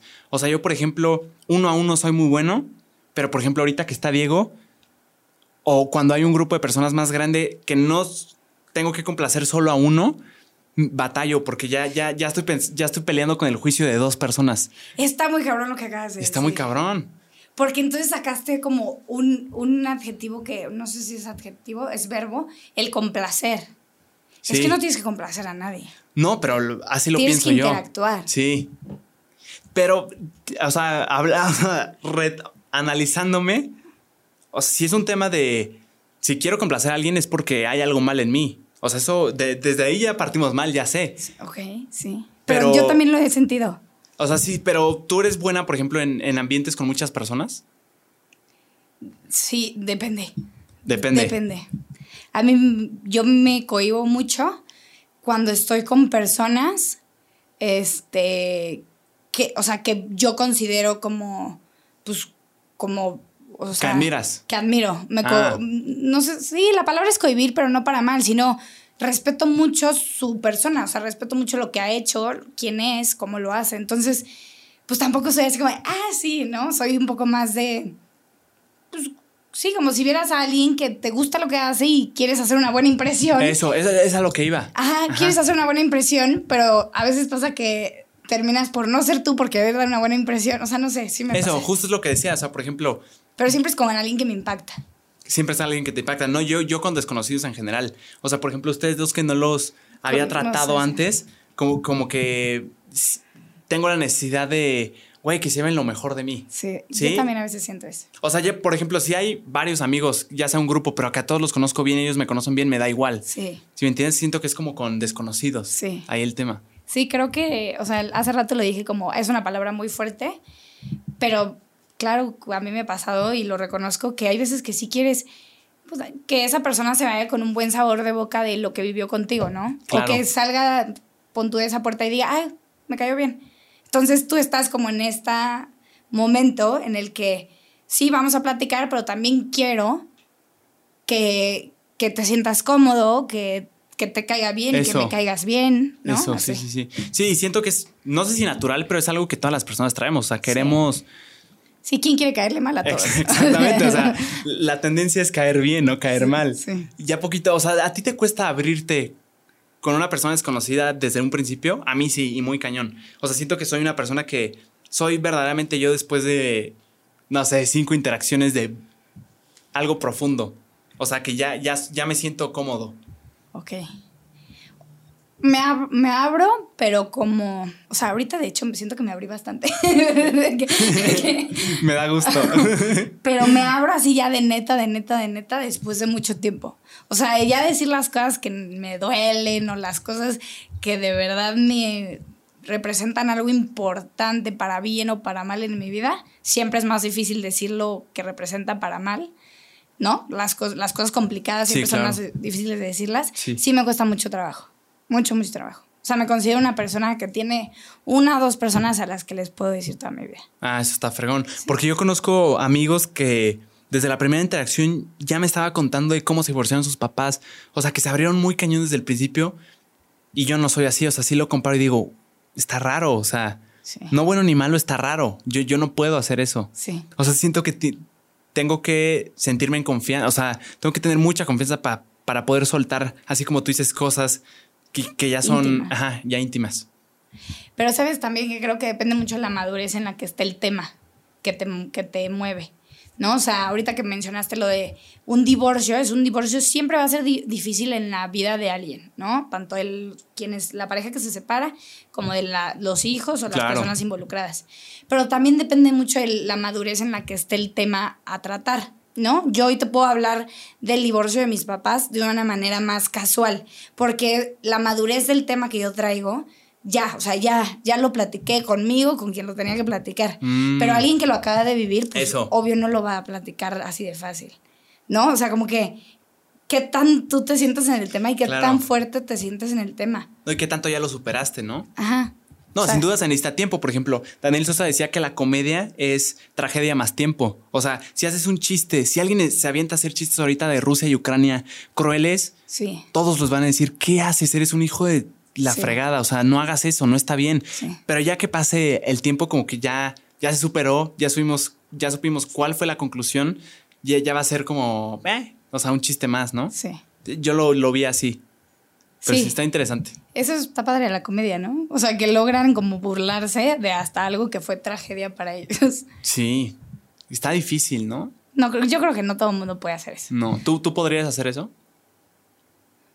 O sea, burlarte de ti misma y tú. Sí, pero no en temas muy trascendentales, yo creo. Ah, bien. O sea, como temas X. O sea, me podría burlar de que, ay, se me salió un gallo, ¿no? Así de que. Claro. Pero así de, ay, no, pues no. Ni lo voy a decir porque, No, porque no, creo no. que no podría. Sí, no, exacto. Yo, yo también como tú ahorita estoy pensando y ni siquiera me atrevo a, a decir. Y si lo hago sería como algo más fake de intentar demostrar al mundo que en realidad me da igual, pero no me da igual. Sí. Entonces sí, es- está muy cañón. Está, está muy cañón. Pero siento que todas las personas son as- somos así. Todos tenemos inseguridades y hay, hay temas, puntos blandos en los que te, te mueve. O sea, te, te, te duele. Ah, sí, sí, que dices, no, güey, no te metas. Sí. Alguna vez escuché que una muy buena forma de romper el hielo en algún espacio en el que estés como eh, incómodo o donde no sepas cómo actuar, o la mejor forma de romper el hielo siempre va a ser con, con las bromas, con la comedia, con el chiste, con la, con la burla, porque es algo que, o sea, que neta si no te ríes de un chiste es porque estás bien amargado, ¿no? Sí. O sea, como que... Sí, sí, sí. Y, y alguna vez escuché esta otra frase que me gusta mucho. Quien no es capaz de reírse de sí mismo se está perdiendo de un gran show. O sea, tú eres, o sea, cuando tú te ríes de ti mismo ya dices, ya, sí, la neta, sí me pasé de lanza. O sí, ya, la neta, o sea, pero hasta te da risa, ¿no? Ya disfrutas Sí. lo que pudo haber sido malo. lo No, y te libera. Te libera O también. sea, dices, ya, o sea, ya que el, si tú te burlas de algo que es tuyo, ya la gente, cuando la gente se burle ya estás blindado, porque ya te burlaste tú de eso. Ya Eso da igual lo que te digan. Eso está cañón. Está cañón, JP. O sea, cuando tú te puedes reír de ti, le quitas a las demás personas la facultad Sí. de juzgarte y de burlarse de ti. Ya no es, te estás burlando de mí. Nos estamos riendo juntos, Juntos. de mí. Sí, o sea, si, si me quieres lastimar con eso, ya te ves Sí. estúpido, ya me reí yo de eso. Sí, sí. sí, sí, sí, es una locura, ¿eh? Sí. O sea, pero es que yo siento que cuando me quiero reír de mí mismo, lo hago justo con esa intención, querer blindarme. Ok. Pero siento que hay personas que lo hacen porque sí se les hace chistoso. Sí. O sea, yo no me burlo de mí si no lo veo necesario, si no me quiero blindar. Sí, como hay gente que lo hace automático, ¿no? Exacto. O Muy sea, que sí lo, exacto, sí lo hace genuinamente. Sí. Está muy cañón. Pues benditas ellos. Benditos ellos. Es un buen tema. Sí. Oye, Mari Carmen, ahorita te metiste en la política. Sí. Es- Estás metida, estás inmersa. Sí. O sea, ahorita estás activa, si lo queremos llamar así, Ah, sí, exactamente. Desde octubre estoy activa. Desde octubre del 2021. 21. Ajá, hace, hace poco. Qué fregón. Meses. Sí. Y que hoy, hoy que en un podcast decías que muchas personas te atacaron en su momento cuando tomaste la decisión. Y la neta no entendí por qué. O sea, ¿qué, qué? O sea, alguien se mete a la política, ¿por qué atacarla? O sea, ¿qué, qué fue lo que pasó ahí? O sea, no sé lo que quieras decir, ¿eh? Sí, sin problema. No sé si la palabra atacar, pero, o sea, sí comentarios este, que, que me sonaron a mí mucho y que me ponían incómoda y que yo no sabía cómo responder. O sea, comentarios a los que no estaba preparada. ¿Pero por qué? Porque imagínate, JP, o sea, yo, yo estaba en un mundo que era de los medios de comunicación, universidad, este, conductora. Nunca yo había pintado mi currículum de, de ningún color, por así decirlo. Sin embargo, yo siempre he creído en las convicciones del partido que hoy yo represento, pero yo no lo había hecho como público, ¿no? Ah, o sea, Era- color te refieres a partido político. Exactamente. Ah, súper, súper. sí. Sí, es que ya, ya. Dije, en Está español. filosofiando, no sé. Este, entonces, pues, ¿qué era eso, no? Como que yo nunca, o sea, mi familia y así, pues era de un partido. De un partido. Y yo creía en, es- eh, o sea, yo creo en estas cosas, pero nunca lo había dicho, ni nunca yo había mostrado ningún interés por esto. Entonces, imagínate para muchas personas que ya llevan muchos años haciendo esto, ¿no? O muchos años este, representando un partido, representando, buscando un espacio, ¿no? Que imagínate que tú ya llevas, hoy empiezas una carrera de algo y piensas que en algún momento de tu carrera vas a llegar a ser eso que querías, Sí, ¿no? esa meta. Entonces, e- esa era como lo que yo temía mucho, que muchas personas que ya estuvieran en esto desde hace mucho tiempo dijeran, ah, caray, ¿y de dónde salió Mari? Ah, caray, ¿y Mari Carmen, ¿qué onda? ¿Por qué está ahora en estos temas? ¿No? Entonces, ese es un poco del, del tema que yo traía cuando entré. Y también que pues yo no venía de un tema político, ni soy abogada, ni mucho menos. Entonces, ese fue el, el primer pues imagen que llegó a mi cabeza negativa, como de yo lo único que pedía y decía era, por favor, denme tiempo de ver cómo trabajo, de ver este que vean la convicción, los valores que yo traigo y ya después hablamos, ¿no? Si ya si no les gusta mi trabajo, si no les gusta cómo me desenvuelvo en este tema, pues ok, ¿no? Pero ya me dieron chance de, mostrarme en esta nueva etapa de mi vida. Pero era tu cabeza diciendo, ok, pueden pensar esto o sí, sí se materializó, a, ya hay gente hablando de mí.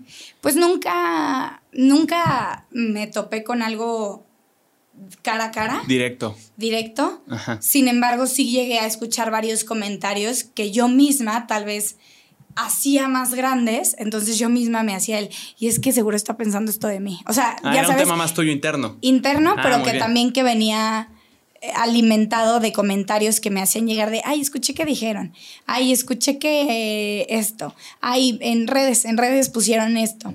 Entonces, pues tal vez nadie nunca me lo dijo directo de, ¿tú qué haces aquí?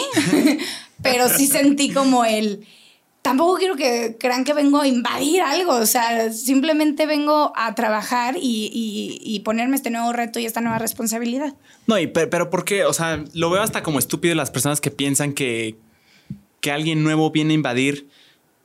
Y más en el tema de la política, siento que no, no, no todo es ley. O sea, hay personas que están activas en la política que ni siquiera tienen, como tú, un, un- un fondo político. O sea, que pueden estar haciendo cualquier otra cosa, pero les dio la, la cosquilla. O sea, ¿a ti te dio la cosquilla genuina de quiero involucrarme en, en la política? ¿O fue más como una oportunidad de, ah, vamos a intentarlo? No, fue la combinación de ambas cosas. Una oportunidad y una cosquilla genuina de, wow, o sea, wow. O sea, tengo que tomar esta responsabilidad porque ve lo que puede implicar. O sea, ya estando de este lado te das cuenta que hay muchas herramientas muy padres que si se utilizan de una buena manera, puede hacer buenas cosas. Entonces dije, sí puedo, o sea, realmente sí puedo y creo que ya estoy en un momento en el que me gustaría moverme lo que estoy haciendo para intentar cosas nuevas, pero tampoco improvisar, ¿no? Ya venía yo con una carga de haber leído, de haber escuchado y de haber sentido cosas que quiero ver y hacerlas realidad por acá. ¿Y necesitabas estar dentro de la política para hacerlo? Y no lo digo como una pregunta crítica No, no, de, no. de verdad, De que, ¿qué te lo hiciste, no, no, no, sino me llama mucho la atención de si realmente crees que se puede hacer, crees que se puede hacer un cambio real, al menos en tu región, en tu estado, en tu municipio, sin estar dentro de la política necesariamente? Creo que puedes hacerlo desde ambas trincheras. O, o sea, puedes hacerlo internamente, estando dentro de la política. Y claro que es un muy buen lugar para hacer cosas, porque se te abren muchas puertas. Empiezas a conocer gente a la que le puedes platicar tú tus causas, le puedes platicar tú tus ideas y son personas que toman decisiones. Incluso ya no nada más platicas tú las cosas, ya también tú tomas decisiones, ¿no? Eso pasa en la política.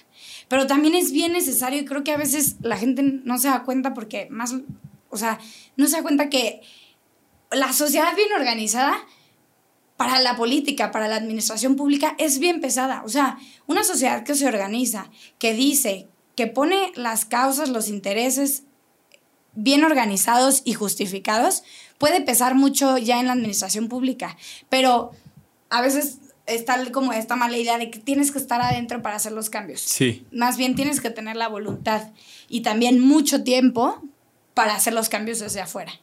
Es que el tema de estar afuera es que seguramente lo tienes que compaginar con otras cosas, ¿no? Órale, quiero hacer esto, tengo esta idea que quiero presentárselo a la secretaria o al secretario municipal o del estado, pero pues también tengo que trabajar y estudiar, ¿no? Claro. Algo que así me, algo que me está pasando a mí y que estoy dando mi tiempo y mis esfuerzos, es que yo tengo mi, mi tiempo 100% para lo que hoy estoy haciendo. Sí, eso te dedicas a me esto. Me dedico a eso. Entonces ya le pones más, pues, más energía, es tu trabajo. O sea, ni modo que no trabajes. Claro.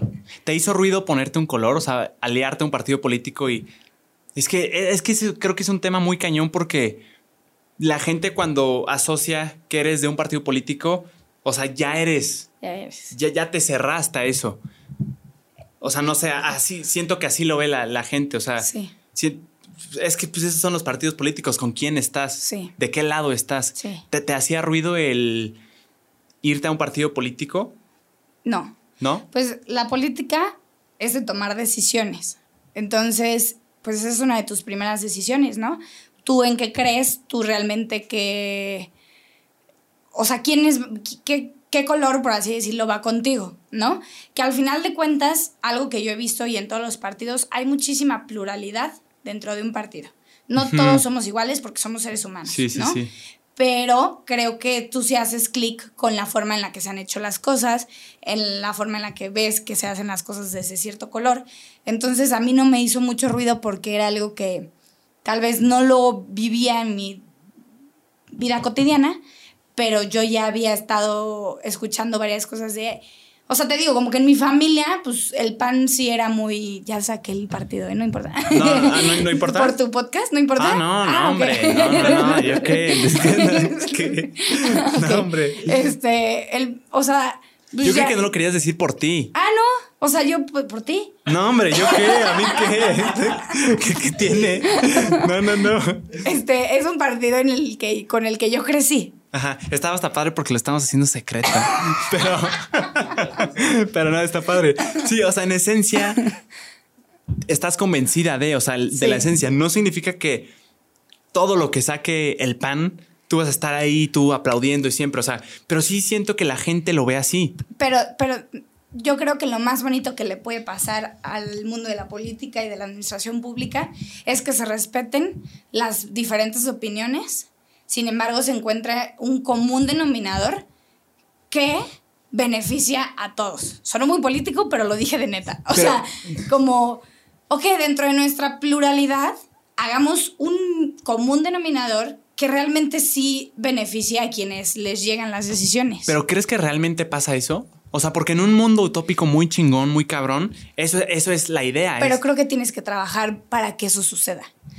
Una, no quedarte callado. Dos, tomando decisiones. Tres, involucrándote.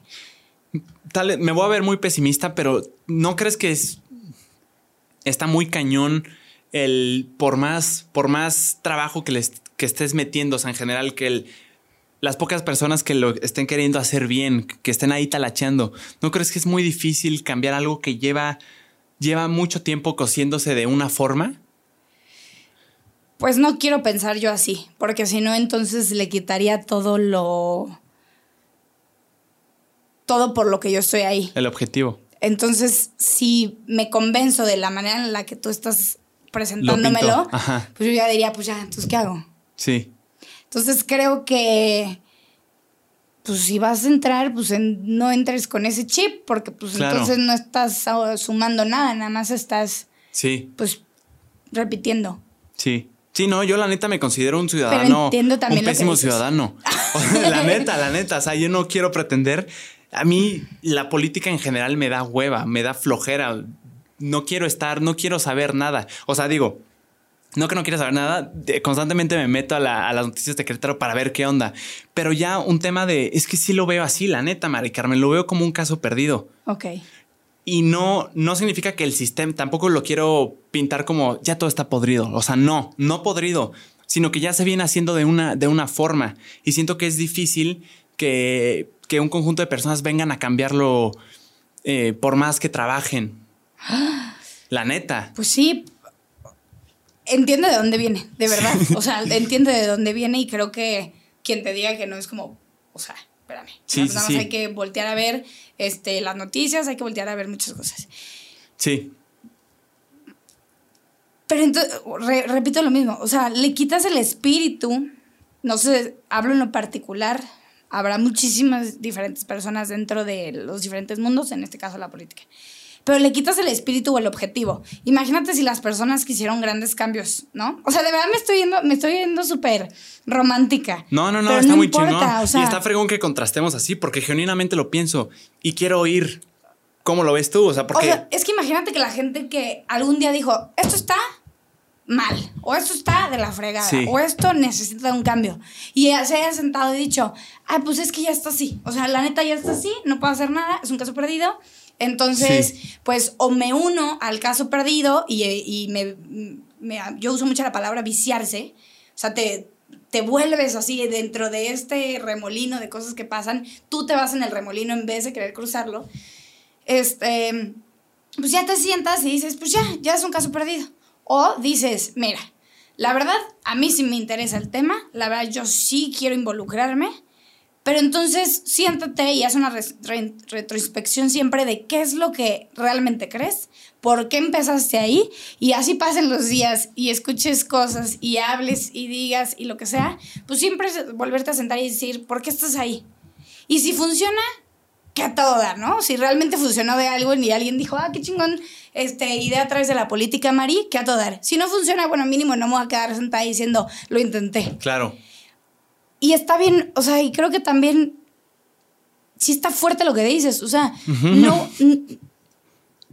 Creo que nosotros, nuevas generaciones, podemos darle una vuelta bien cañón a lo que estábamos acostumbrados en la política. ¿Crees? Yo creo que Es sí. que sabes cómo lo veo yo.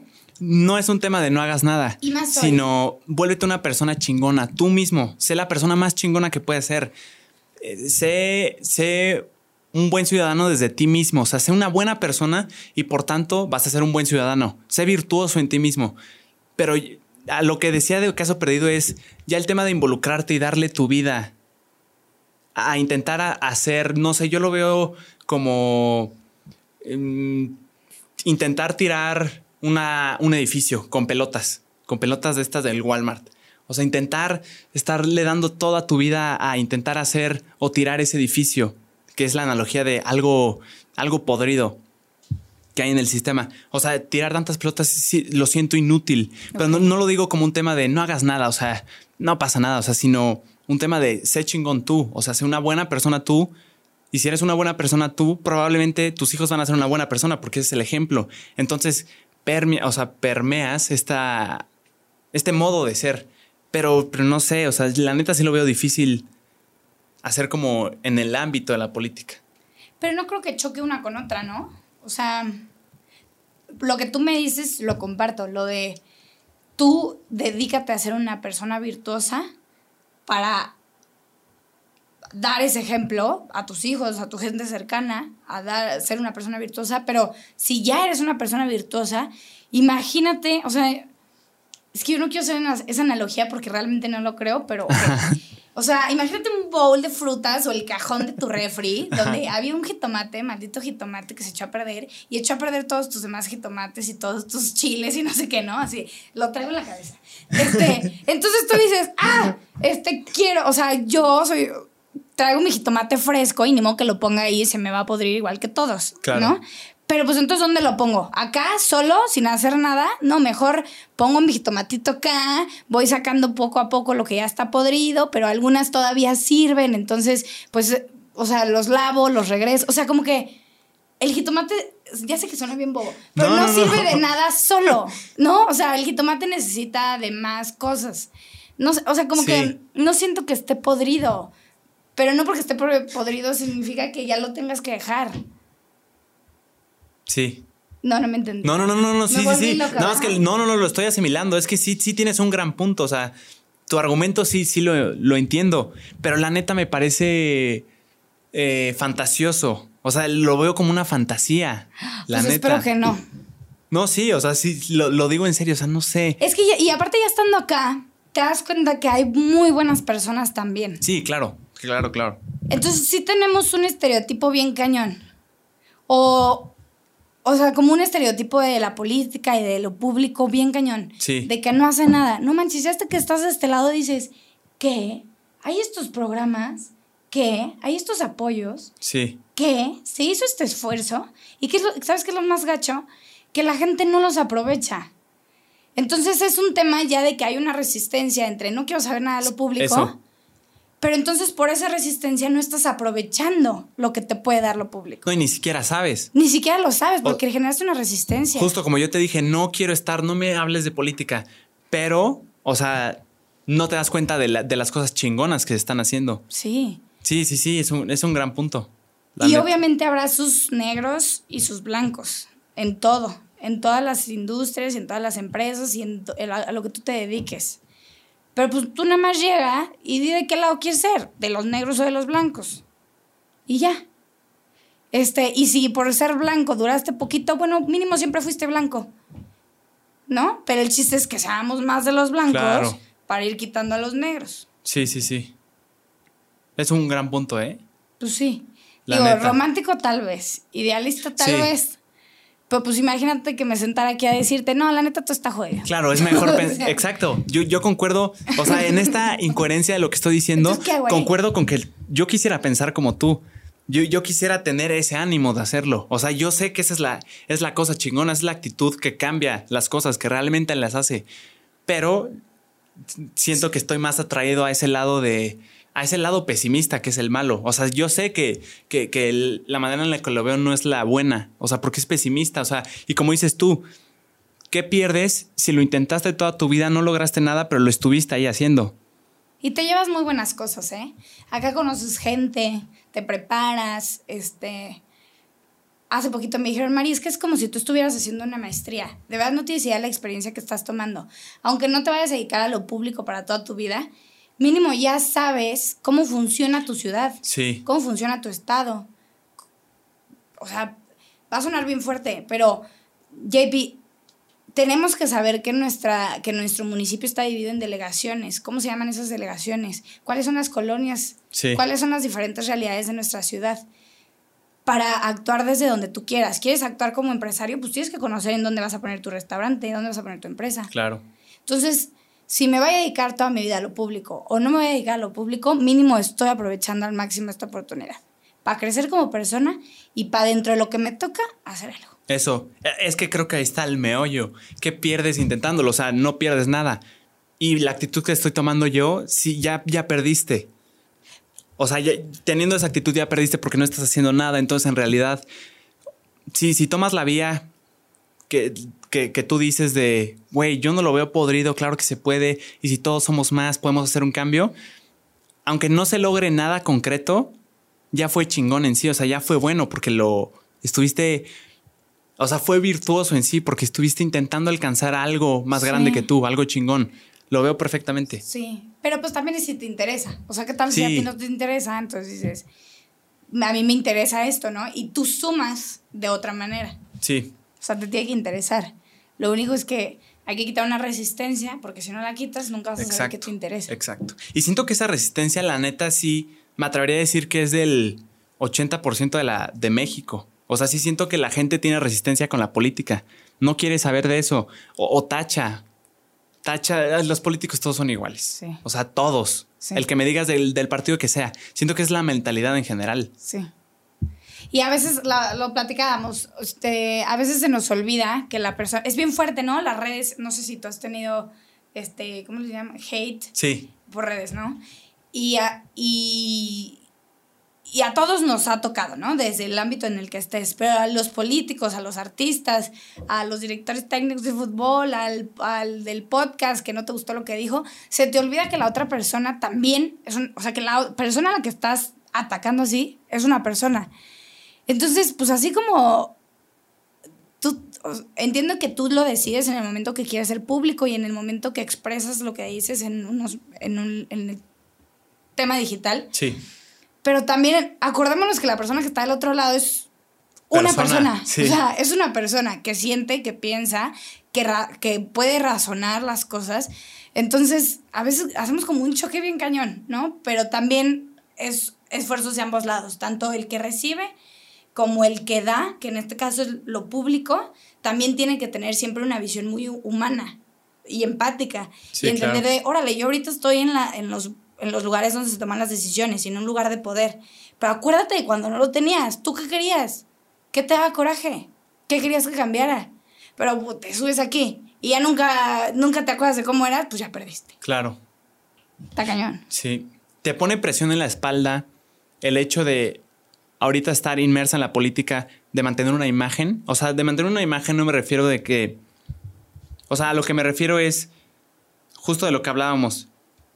Ser lo más virtuosa o la mejor versión de ti misma, tanto que llega un punto en el que la gente te idealiza y en el momento en el que haya una caída, la caída va a ser más fuerte porque porque ya te tienen una imagen perfecta de ti o casi perfecta de ti, o sea, te pone presión el, güey, si estoy en esto, no, no puede haber escándalos, no puedo estar desde lo de fumar, que la gente no me va fumando. Eso ya lo hacías antes, pero sí.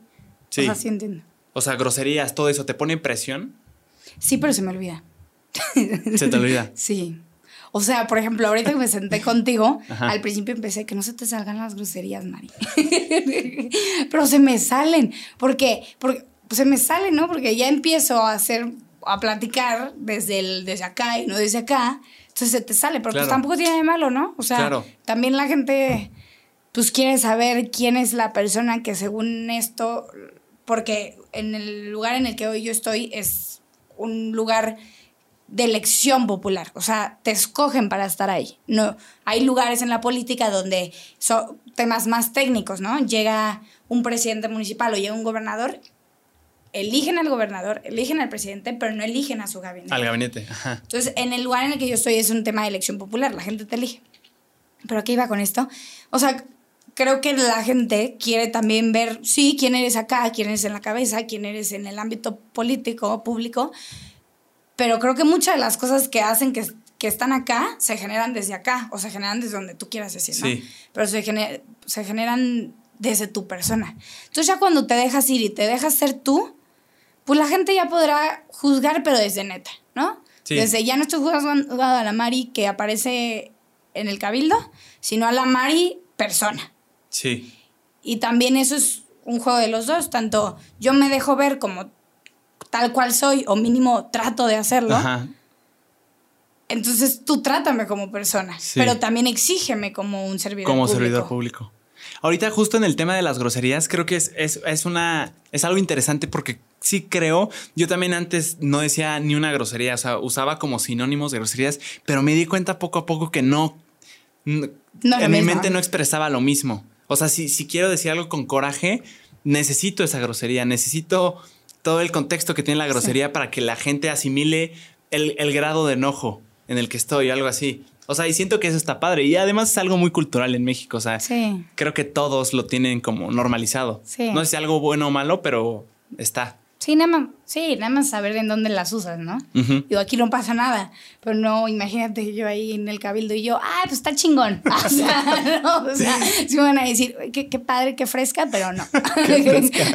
Que yo no le veo nada de malo, ¿eh? Pero el tema de las groserías, o sea, por ejemplo, en el cabildo que me decías. O sea, el cabildo que es como donde se toman decisiones o qué. Ajá, el cabildo es donde están todos eh, los regidores, los dos síndicos, un secretario y el presidente municipal. Ok. Y muchos los programas, por ejemplo, que pasan, que se hacen en el municipio, acuerdos, este, reglamentos, la normatividad, tiene que pasar por el cabildo para que lo autorice y, ya se pueda este, ejecutar, ¿no? Entonces, el cabildo es como el único órgano del municipio que tiene varias fuerzas políticas, porque justo quieren como darle una perspectiva de diferentes intereses, ¿no? O sea, no sé si me doy entender. Sí, sí, sí. O sea, es como una cámara, no sé cuál sea, pero ¿quiénes son los diputados? Que hay como. Ándale, como el una- Congreso de los, dipu- de los Diputados. Ajá, un que- buen de diversidad para que se tome la. Que representa a todos. Exacto. Ajá. Es como lo mismo, pero a nivel municipal. Ah, muy bien. ¿Qué va a suceder?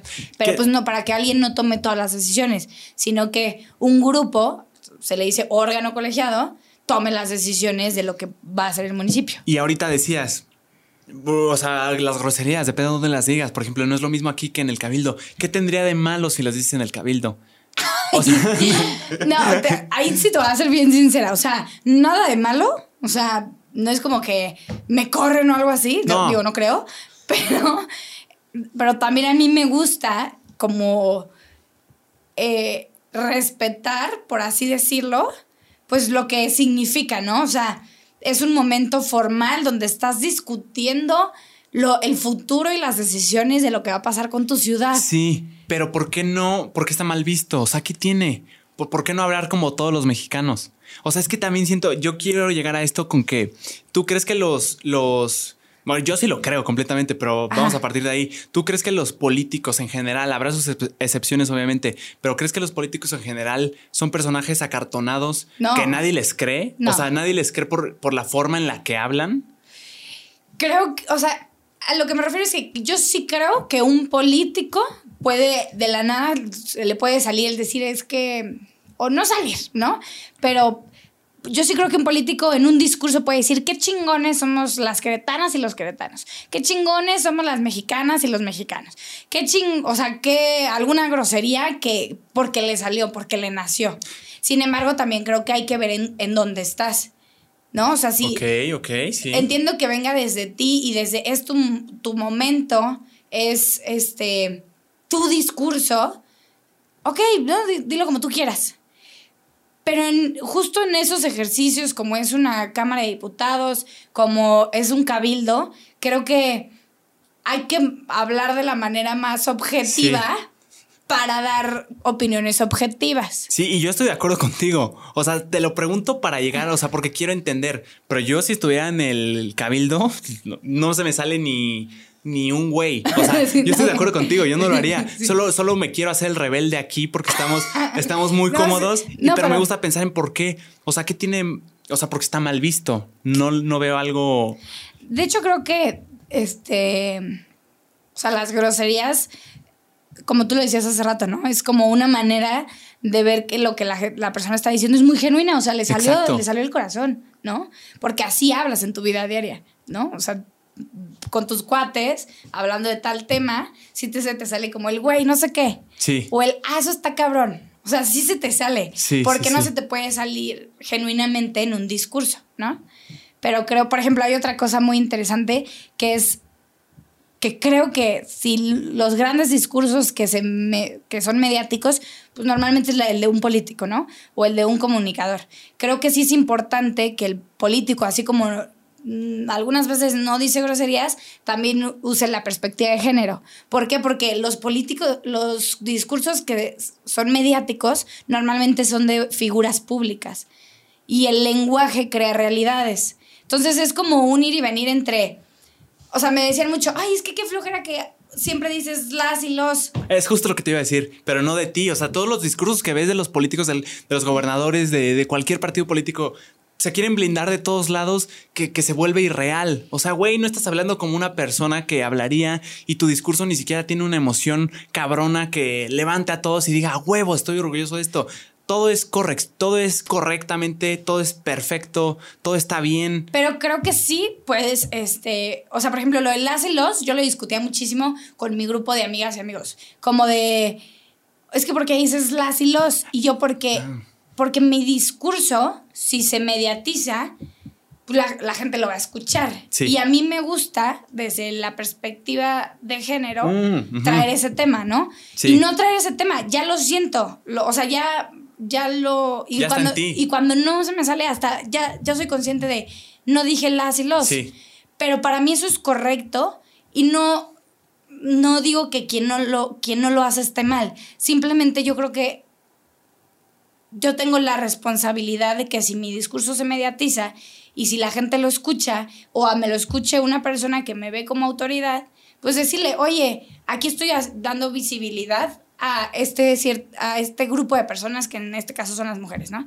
Entonces Sí. también es como un ir y venir entre, ok, no seas acartonado, pero también entender la responsabilidad que tu cargo Eso. te da. Es que yo ni siquiera sabía que lo decían por esa. Porque había algo de trasfondo, o sea, la perspectiva de género. Yo no tenía ni idea. Yo creo que lo decían por una formalidad. Sí. Pero dejando eso de lado, yo estoy totalmente de acuerdo y está padre que, que lo empiecen a, a usar para que la- las personas también lo traigan en la mente y se cuestionen como yo de, güey, ¿por qué los y los, las y los? Sí. Eso está padre. Pero déjalo, o sea, yo no, no tengo eh, problema ni duda con eso. Lo que me refiero es, por ejemplo, el típico discurso queretanos.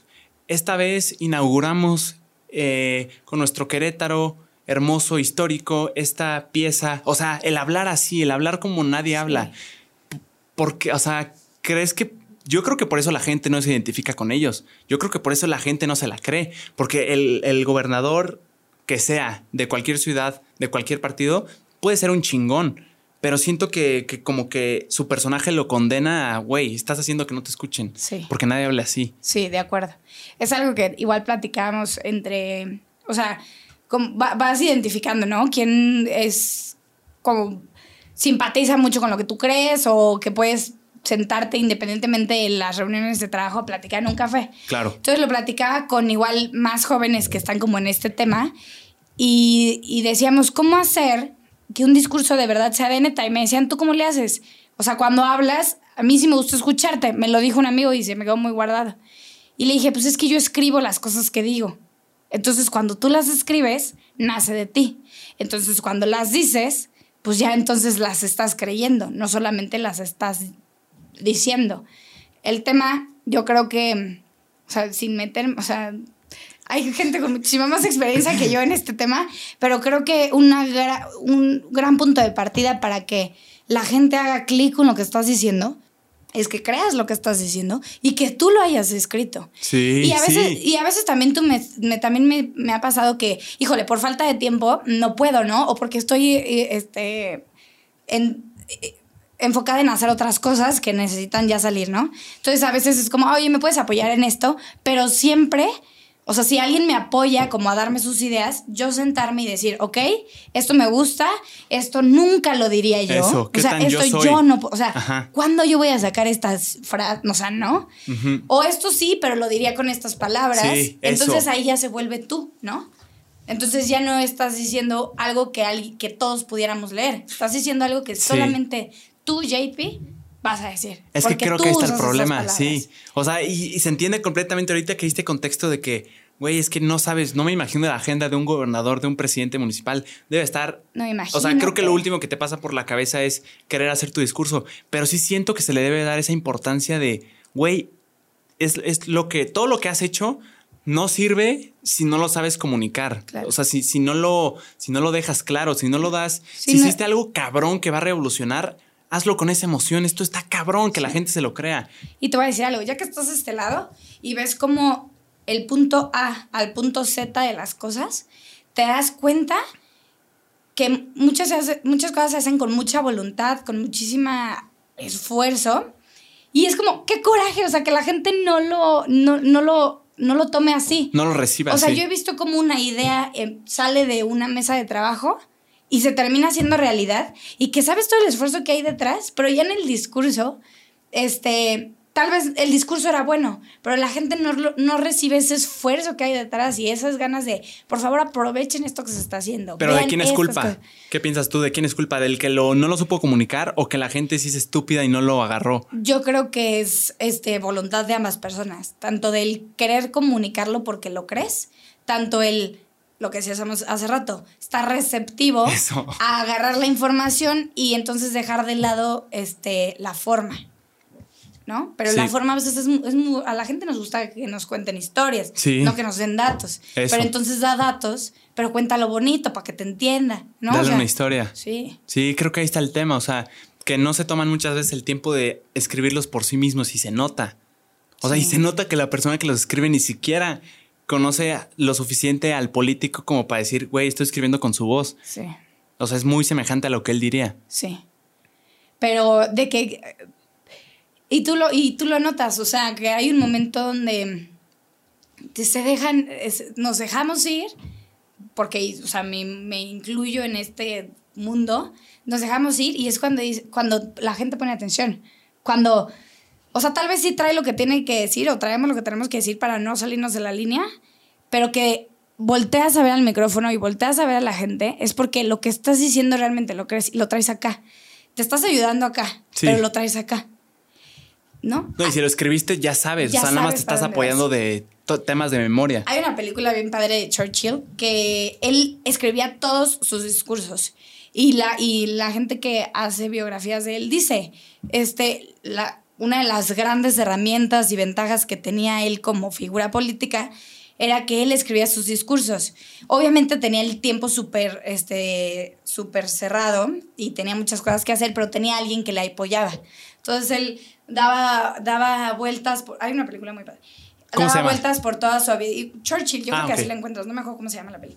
Este, daba vueltas por toda su habitación y, es, y alguien con una, ¿cómo se llama? Máquina de escribir le va escribiendo lo que él dice. Pero entonces él se inspira y está bien padre porque Mm. Está entonces luego te chingón. lo ponen en el momento en que lo tiene que decir y te hacen el flashback de cuando estaba en su recámara y lo dice con el mismo ímpetu. Entonces ahí es cuando dices, wow, o sea, Sí quiero se ver de qué me estás hablando porque me lo dijiste contando, como si me estuvieras contando una historia, ¿no? O sea, como una anécdota de no manches, me pasó esto. Claro. Ah, y luego. No, la gente naturalmente le gusta las historias. O Sí. sea, aunque no lo tengas conscientemente, sí Pero es algo política tienes que científico. dar historias con datos, Ah, claro. con hechos. porque No, si no, no te vas a sirve poner a de contar nada. anécdotas, ¿no? Sí, claro, no. sí, sí lo entiendo, pero sí. Sí. sí, creo que se puede hacer un mejor trabajo de, del comunicar. Sí. Y no creo que no sea porque no quieren, repito, sino porque creo que tal vez a veces no le dan la importancia suficiente que se merece el comunicar. O sea, yo, por ejemplo, estaba pensando en, en Martin Luther King o líderes así cabrones que todos los tenemos en la mente, Sí, que que fueron unos chingones Kennedy, o sea, que, que eran muy perros. Y, y todos ellos tienen en común que eran muy chingones comunicando, o sea, Sí. inspiraban y, y te motivaban. Ojo, pero también a veces creo que el político es una gran herramienta que sepa hablar enfrente de las personas y que lo haga de una manera muy efectiva. Sin embargo, o sea, no me gusta pensar que es requisito. Porque imagínate qué pasa con todas esas personas que son muy inteligentes, que son muy capaces, pero nada más no se les da el tema de la, de- del discurso. Entonces ahí dices, híjole, qué fuerte. O sea, eres una persona que propone, que da ideas, que ejecuta bien, pero a la hora de comunicarlo no lo convences. Pero ¿no? chance tu chamba está más tras bambalinas que en el... que en, en el podium. que en el podium, ajá. tal vez. O asesórate muy bien. Eso. Ten consejeros de comunicación que, órale, no te pongan a hacer algo que nunca va a salir natural de ti, pero que encuentren, rascándole, algo donde tú puedas comunicar se- siendo tú. Sí, ¿sabes qué se me hace muy cañón de la política, Mari Carmen? Ahorita se, se me vino a la mente el tema de separar tus creencias personales con el tema político para que seas neutro y que respetes una diversidad general, que es lo que se planea, porque pues el, el- el Estado somos muchos y no todos pensamos ni queremos lo mismo, pero se me hace una locura cómo, qué, qué pasa por la mente del político el no poder a veces mm, decir sus lo que piensa porque pone en conflicto, pone en jaque lo que lo que otros no, o sea, eso está muy cañón. Eso es fuerte. Eso está cruel. Pero creo que entonces ahí lo que tienes que hacer es respetar y entender dónde estás, ¿no?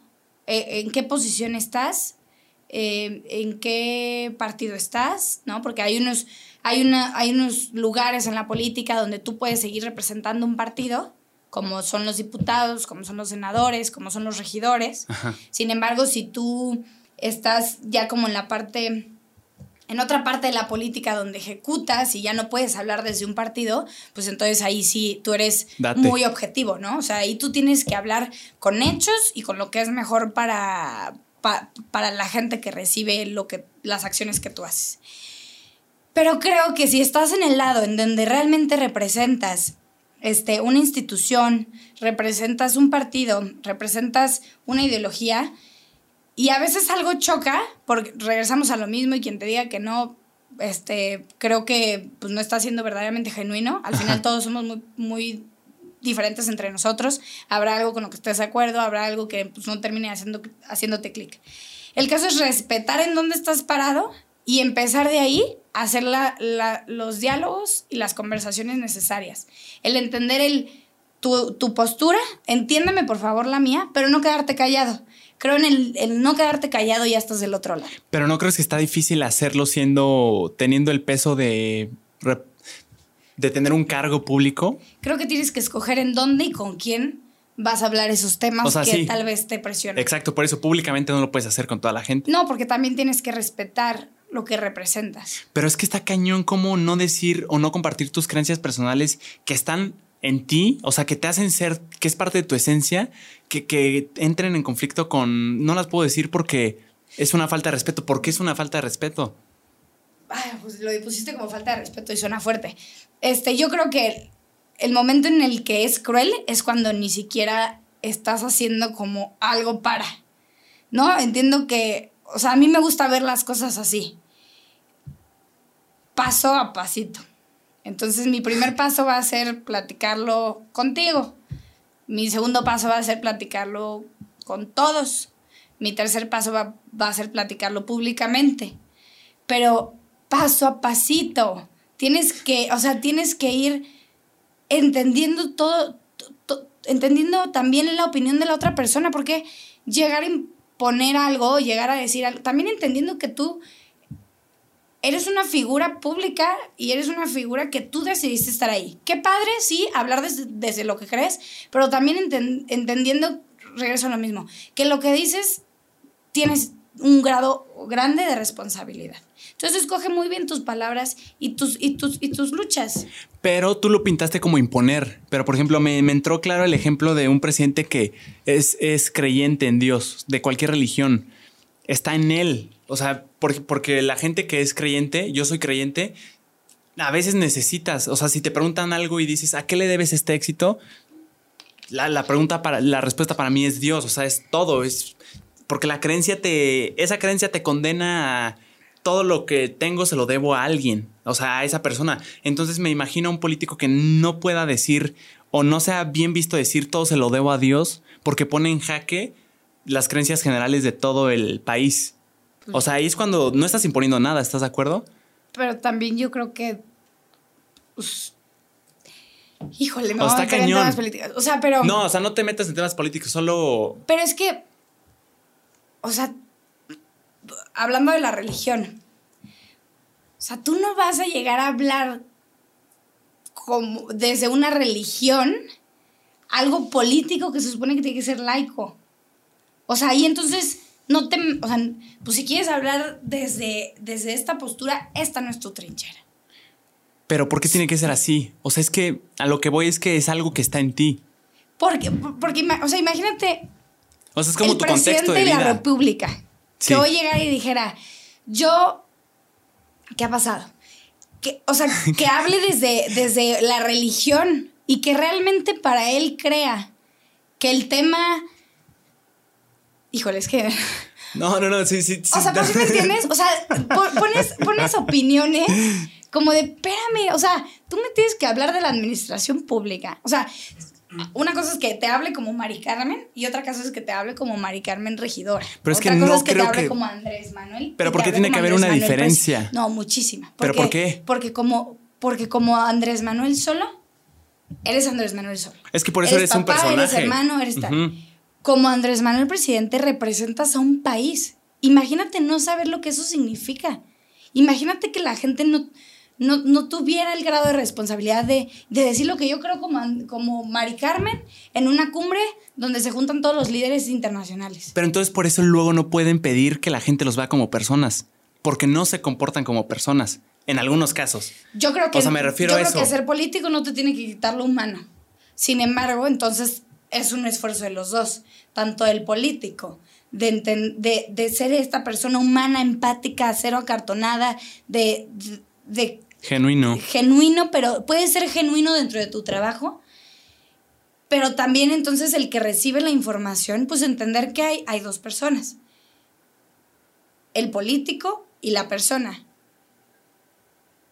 Si va a lo que re- regresaba hace rato, cuando la gente ataca y el famoso hate de redes, ataca sus hechos, ataca lo que no hace, ataca Sí. lo que hace mal, pero no te metas este con que si es feo, si es este, a- o sea, no te no ataques a la persona, espérame, estamos hablando de mi trabajo, no de mí. Sí, sí, sí, sí. Entonces, así como tú me vas a criticar desde mi trabajo, yo voy a tratar, porque es tratar de entender esa responsabilidad. Desde que te estoy hablando no como Mari Carmen, sí como Mari Carmen, Pero Mari Carmen figura pública. Mari Carmen, el cargo que tengas. Sí. JP, el cargo que Sí, tengas. sí, sí, veo el punto. Está es, un, es un gran debate, ¿eh? Es un La gran neta, debate. es un gran tema. Sí está muy cañón. O sea, sí está muy cañón. Sí, sí lo está. No, y te lo digo porque fíjate, así de hipócrita soy. Si yo fuera, si no creyera en Dios y fuera ateo, lo que te estaría preguntando a ti es, o sea, es como, como moldearlo a condenar que no se deba hablar de, de De- cosas. Sí, o sea, la religión, pues es que, ¿qué otras cosas? Es que creo que la religión es lo principal porque la, re- la religión, no sé si se diga así, pero permea, o sea, embarra a otras muchas cosas que traen implícita la religión. Entonces, por, por eso creo que es tan, tan trascendente. O sea, la religión no solo implica la religión y creer en Dios, sino implica la manera de pensar que, con qué sí estoy de acuerdo, con qué no estoy de acuerdo. Entonces, por eso sí veo por qué es peligroso. Sí. O sea, sí, sí, sí es un tema escabroso. Sí, que hasta que no entiendes dónde acaba y dónde termina, ¿no? Tampoco entiendes dónde acaba y dónde termina cuando eres... ¿Dónde acaba y dónde termina tu, tu figura pública, ¿no? Tu, tu puesto en ese momento. ¿Dónde acaba? ¿Dónde empieza? ¿Cuando entro a la oficina? ¿O empieza desde que voy saliendo de mi casa? ¿O termina cuando acaba mi jornada de trabajo? Porque si fuera así, entonces, ¿por qué existen los escándalos de, ay, estaba fuera de horario de trabajo, pero ¿dónde, Sí. ¿dónde acaba y dónde termina? Sí, sí, sí. Entonces es como un equilibrio en respetar el que es, es servidor público, pero también es persona, pero también representa un país, una ciudad, un estado, Una diversidad. una diversidad. un Justo lo dijo. Diego, esto se lo doy a Diego. Y es que eso es la política. Eso se lo voy a decir. es que eso es la política, es muy social. Y la política, ayer lo escuché en una comida, es social. La política es, no, no puedes decir, ah, aquí termina. No, porque cuando vas a una comida, te van a sacar el tema de la política y no es como que dejas de ser ese servidor público. Sí, órale, estamos en unos 15 años, pero pues mañana voy a regresar a ser servidora pública. Entonces lo que dije en estos 15 años, pues sigue siendo Mari Carmen. ¿Sí me entiendes? Sí. O sea, ¿dónde acaba y dónde termina? Pero ahorita hablando también de la diversidad, creo que es, es imposible que, o sea, que seas un representante de todo. ah, no, pues o por sea, eso no- no existen lo los partidos posible. políticos. No, pero, pero el quien esté al mando no puede representar a todos, es imposible. No, pero sí tiene que poner este en Tiene que prioridad. intentarlo. Tiene que intentarlo Ajá, y tiene, tiene que, que- tener en prioridad pues las necesidades y las inquietudes que así le hizo saber la gente. Sí, O sea, ahí ya no, es tem- debería, no debería de ser tema de ideología, sino hechos. ¿Qué se necesita? Sí. ¿Qué se hace? sí, ¿No? Y, y por prioridades. sí, estoy de acuerdo. ¿Por qué crees que durante toda la historia de la política en México el poder lo tenían los viejitos? ¿Por qué, por qué los, por qué la política era un tema de viejitos? ¿Por, por qué crees que haya sido así? O sea, ¿crees que culturalmente se le veía a una persona mayor como el más sabio y el que estaba más apto para tener un poder? Sí. creo que pues, culturalmente. Creo que hoy vivimos en una época donde se ve como una gran área de oportunidad las opiniones de las... Ya nos echamos un rato, ¿te va? ya se... Es, o sea, creo que hoy vivimos en una etapa donde se ve como área de oportunidad las opiniones de las nuevas generaciones. Antes era como, no, espérate, ¿tú cómo vas a opinar si todavía no has vivido lo que ya, yo ya viví? Sí, como que te tonteaban, ¿no? Te tonteaban. Y hoy ya cambió y creo que estamos en ese proceso, todavía falta, eh, a mi opinión todavía falta bastante. Ya cambió, pero ya no es un, espérate, cuando, crezca, cuando crezcas me dices. Ya es un, dime, porque ya necesito, quiero y debo incluir tu perspectiva de las nuevas generaciones. Pero antes era como, pues sí, los adultos estaban en el poder, pero porque las acciones del poder pues estaban pensadas para ir dirigidas a, la gente adulta. Tal vez porque había más adultos, en, esos en ese momento. No, tendríamos que checar demográficamente. Sí, pero tiene sentido, justo con lo que dijiste tiene sentido. Sí. La realidad, no sé, creo que va cambiando, pero creo que vamos bien. O sea, hay justo estos dos días, este, me voy a meter en temas técnicos, pero creo que es padre el tema. O sea, estos dos días nos dio una capacitación de perspectiva de juventudes. Ajá y nos decían, nosotros vamos bien porque ya la perspectiva de género avanzó por nosotros, ya nos mostró el caminito. Entonces, este, nosotros estamos en eso, como en, hey, tenemos diferentes necesidades, inquietudes que otro sector de, la población. Hey, tienes que hacer política pública también para nosotros. Hey, tienes que comunicar y tener un lenguaje tal vez también para nosotros, ¿no? Y hay muchas este, opiniones encontradas y muchas cosas que chocan, pero eso siempre pasa. El cambio siempre hace que la gente hable y creo que el que la gente hable enriquece los cambios. Entonces es un círculo. Órale, el cambio le va a chocar a unos y el cambio le va a gustar a otros, pero que, que existe este choque va a ser bueno para hacer que este cambio pues sea lo más parecido o lo más cercano a lo que la gente quiere. Pero necesitas generar el diálogo.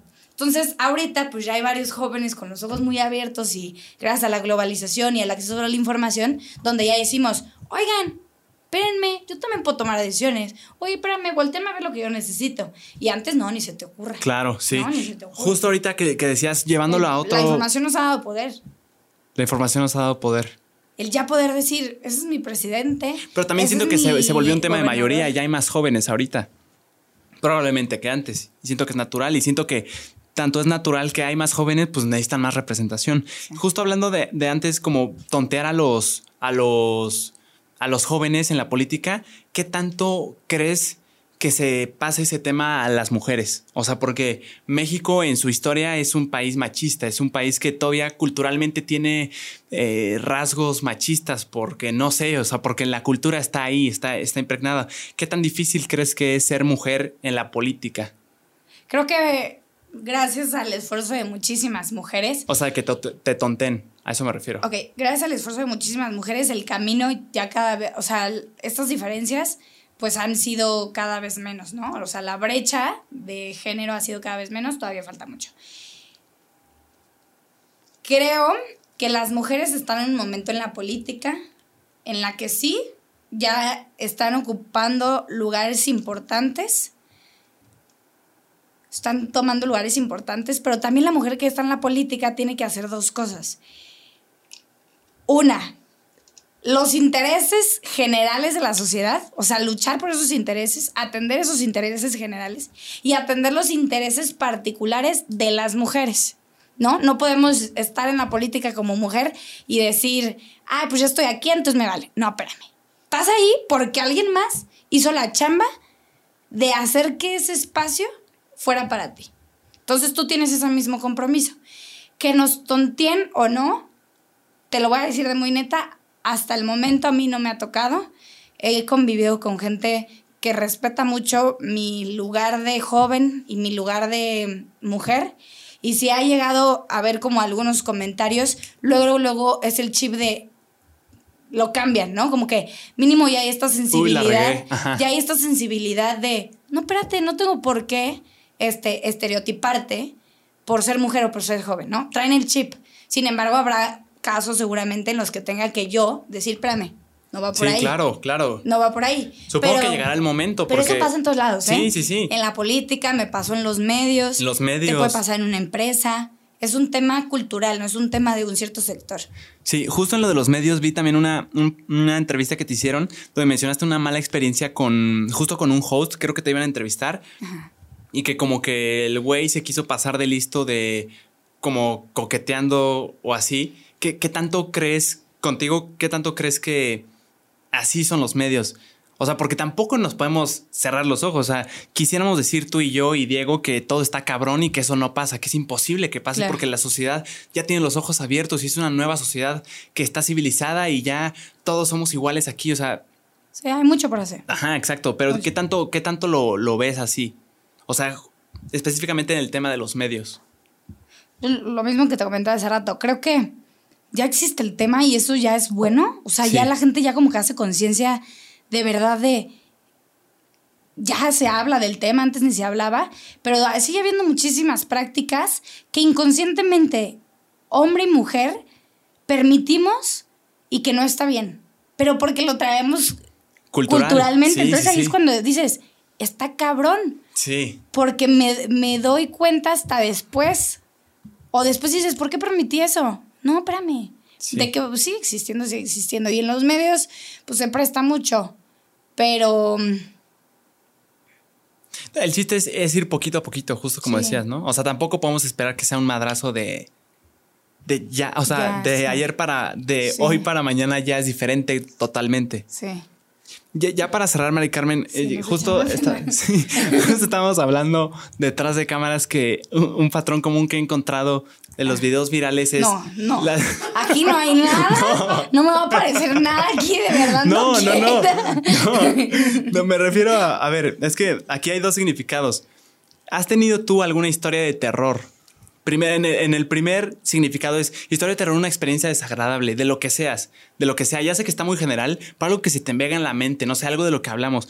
Algo extremadamente desagradable. Por ejemplo, aquí se ha hablado de. eh, ah, ¿qué, qué ha pasado? Un, un- un productor, cuando estaba haciendo. O sea, cuando estaba muy. Cuando estaba iniciando en el medio de. En el medio de los medios, se acercó al productor de Masterchef y le dijo, hey, quiero trabajar aquí. El productor de Masterchef lo pendejeó, le dijo, ¿qué haces aquí? ¿Quién te crees para atrever a, a- a proponerme estar en el, en el show más cabrón actualmente de todo México? Y que después de, de un tiempo eh, estaba, ya creció obviamente este carnal porque traía muchos, muchas ganas y en los Kid Choice Awards él estaba trabajando ahí, o sea, el, el- al que lo pendejaron. Él estaba ahí y tenía, obviamente, iba con algunos creadores de contenido, traía pases VIP todos. Entonces salió por algo a su coche y vio a ese productor que años atrás lo había pendejado y lo había tratado súper mal con sus niñas eh, eh, que querían entrar pero no los dejaron. No. Entonces él traía pases VIP. ¿Qué hizo este caballero? Se las dio y le dijo, pásale, o sea, como sin Sí, rencores. como Entonces claro. ahí como que cambió. Pero fue una experiencia muy desagradable, ¿estás de acuerdo? sí. Tú has tenido algo así de lo que sea, o sea, ya está muy general, pero algo que se te venga a la mente. O sea, no estamos hablando de fantasmas. Todavía no. Una experiencia desagradable, ok, como muy general. Ay, eso me, me agarras en Te puse en curva. el spot. Sí, o sea, no me agarras en curva porque no sé. A ver, o sea, por ejemplo, también contaron una de. Ah, de un youtuber. Un creador de contenido del podcast. Todavía no sale esa, pero me contó que un youtuber que ya tiene mala fama en sí, no dijo el nombre. eh, ay, no sé si revela algo. Bueno, no, mala fama tienen muchos.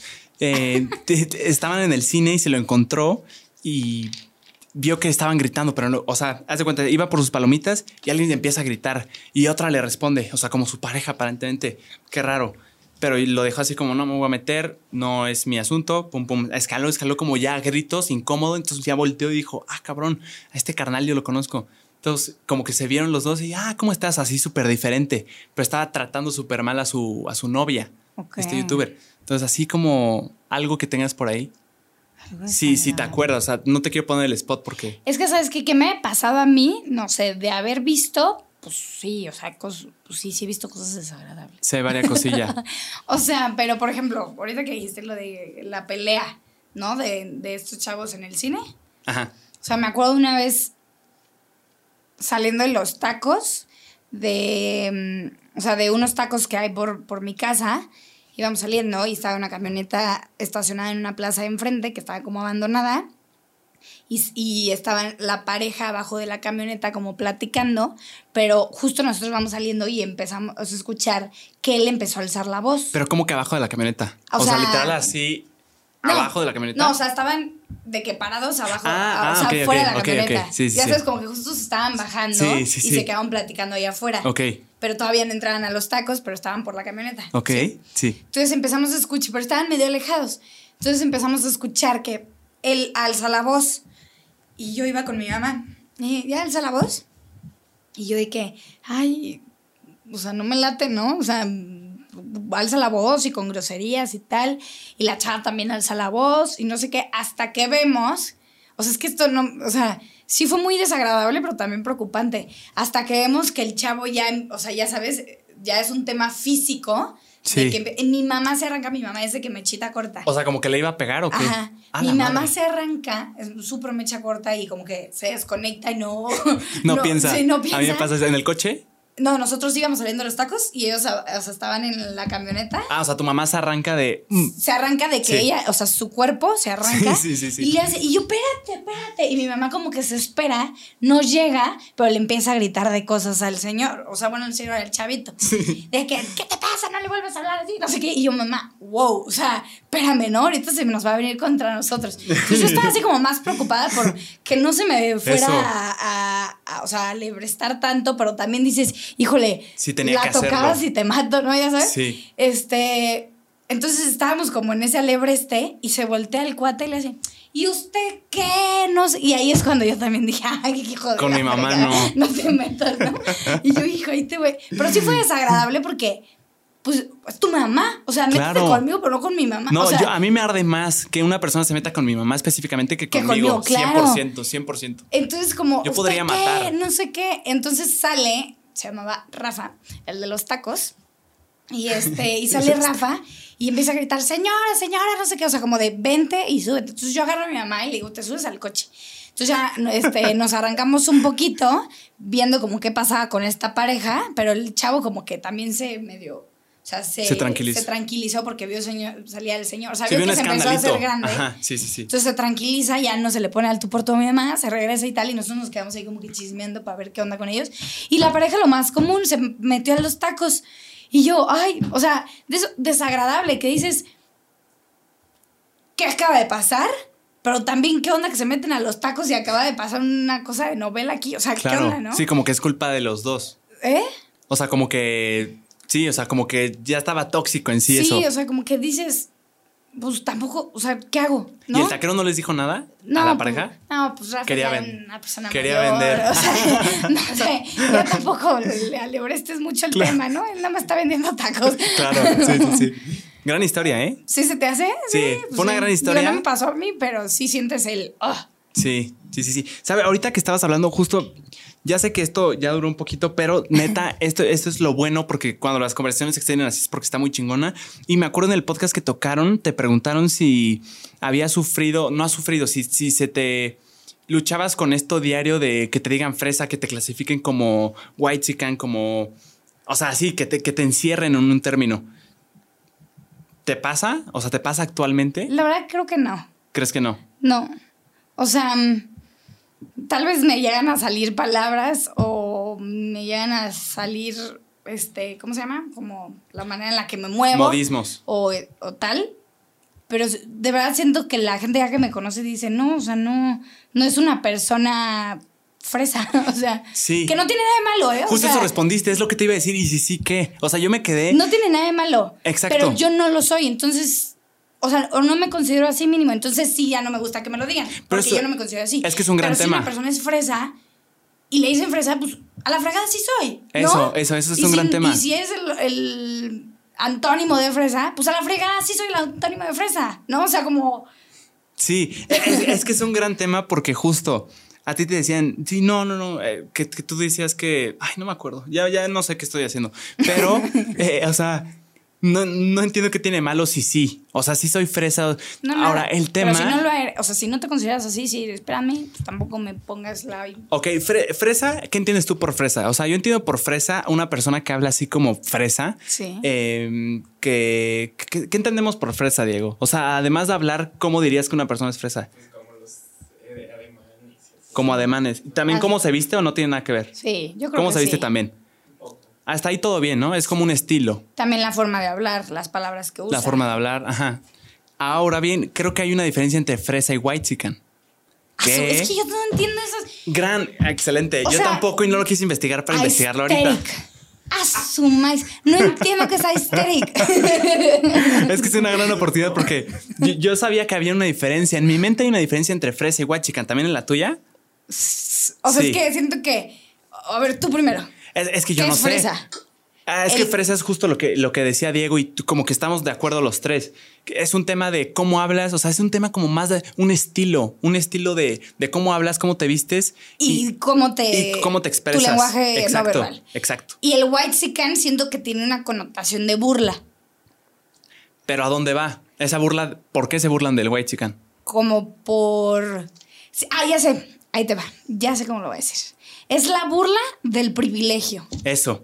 Creo que también iba por ahí. Coño. Conceptazo, ponlo en tu diccionario. Gran, ay, güey, gran concepto. Yo también estoy de acuerdo. O sea, siento que el white chican es, es más odiado porque, porque no es un tema de cómo hablas, de cómo te vistes, cómo te expresas, sino es un tema de que satanizan tus problemas, no, ridiculizan tus problemas. O sea, no tus problemas, los problemas de los white chicans. Los ridiculizan porque no están en el mismo contexto. Entonces, lo que es un problema para ti no es un problema para otra persona que probablemente tendrá un problema más cabrón, pero que no es el tuyo. Sí. Y si- siento que ahí está el meollo. O sea, pero tú lo ves mal. Ajá, yo, yo, yo lo veo como algo negativo, ni siquiera como burla. Yo siento que el white chican es como, co- como algo Sí, como juzgar. despreciable, Sí. algo que no quiere ser, Sí, yo lo. como insensible. Sí, sí. O sea, yo lo veo así. Como con una connotación de burla, negativo. Negativo, exacto. Este. Exacto, lo veo negativo, pero esta es una gran oportunidad porque como los dos no sabemos, lo puedo googlear y podemos, A ver. podemos partir de ahí. Mira, ¿qué es white chican? Que, que supongo que la gente que está viendo esto, para, para ellos somos white chickens porque como que no, no estamos tan inmersos en esto, pero da igual, Ok. no interesa. Mira, aquí. Bueno, ¿qué Ah, ¿ya lo tienes tú? ¿De dónde lo sacaste tú? No, tú primero. Pero, pero ¿de, de dónde lo sacaste para buscar otro? Google de. Este. Espérame. Ok, yo, yo tengo uno de Wikipedia porque siento que A ver. puede representar, ¿no? A ver. White chicken. White chicken es una palabra peyorativa. Ahí está, ahí está el meollo.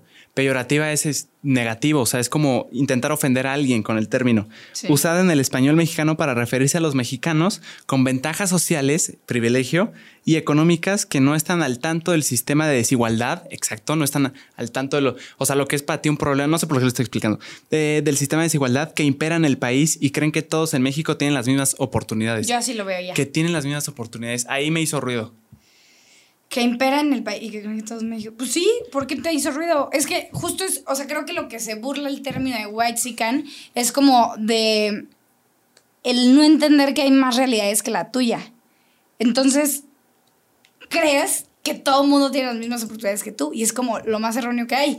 Porque no es cierto, no todos tienen las mismas oportunidades. Es justo lo tú. que te iba a preguntar. ¿No todos tienen las oportunidades que todos? No, nunca. No, nunca. Es que no sé. No. O sea, oportunidades tal vez no. Pero sí tienen la posibilidad. No. Sí. De, de ser alguien muy cabrón. O sea, porque hay excepciones que, que rompen con esa regla. No, es un tema. Es un tema complicado, pero para mí siempre va a terminar en lo mismo. La movilidad social es. Es necesaria, pero no es fácil de conseguir. O sea, de verdad, no todos tenemos las mismas oportunidades. No, y me sí. voy a meter como algo bien, este. O sea, pero no. Sí, en- entiendo oportunidad como medio. O sea, hay personas, yo puedo estar, tengo el lujo y el privilegio de estar haciendo un podcast por hobby. Está cabrón. Porque otras personas están chambeando ahorita por necesidad. Ah, eso entiendo oportunidades, claro. No todos tenemos los mismos medios ni las mismas chances de, de, de, de romperla, de triunfar. Pero a lo que voy yo es que es. O sea, el, el. Es que no los medios, pero sí el. Lo que sí creo que todos tenemos es el. Como el. Es que sí, potencial. Es que sí, me voy, o sea, lo autodefino como oportunidad. O sea, sí, sí. Un camino más pedregoso. Pero está el camino. ¿Sí me entiendes? O sea, sí siento que, que yo, por ejemplo, poniendo esa, esa, comparación, yo estoy haciendo esto de hobby, está cabrón, es un privilegio gigante, obviamente.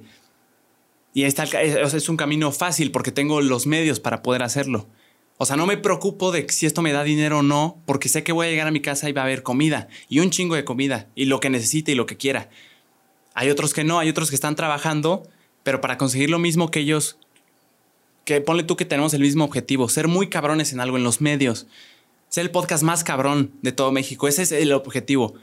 Pero hay dos caminos, uno más chingón, que es el mío, con lleno de oportunidades y privilegios, de facilidades, de palancas, de lo que tú quieras, y hay otro más, más pedregoso.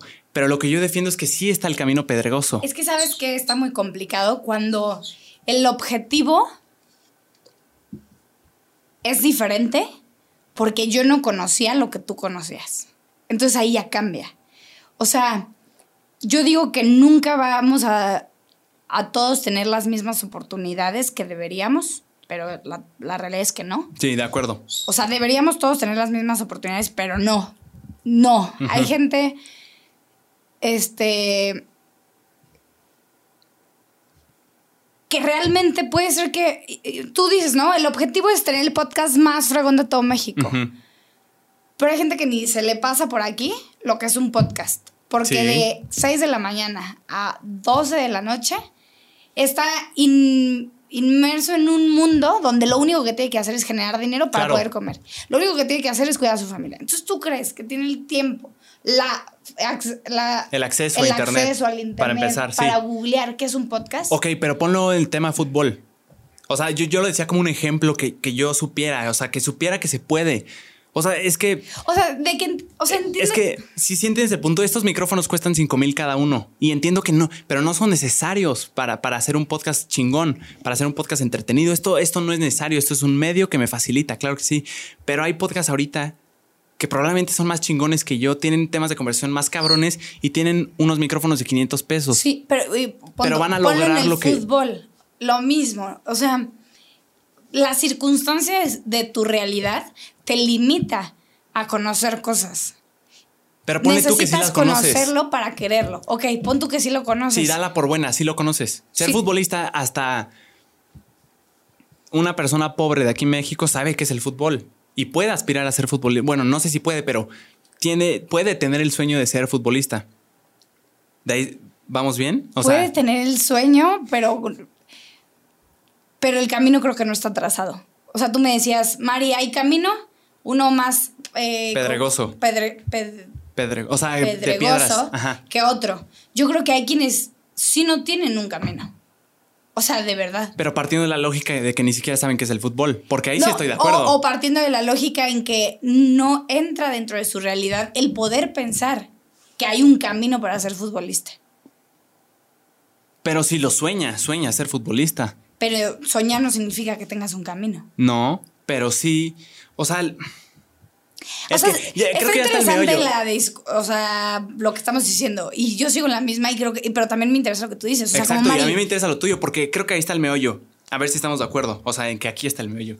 No, en- no en la idea en general. Yo defiendo que si hay un. Bueno, no defiendo. Yo creo, ahorita, actualmente, en dos años puede que piense diferente y haya visto cosas que me hayan cambiado de opinión. Pero actualmente yo creo que sí hay un camino pedregoso y más cabrón, casi imposible de ver, pero existe un camino para lograr un objetivo muy cabrón si no tienes las oportunidades que otros privilegiados tienen, como yo.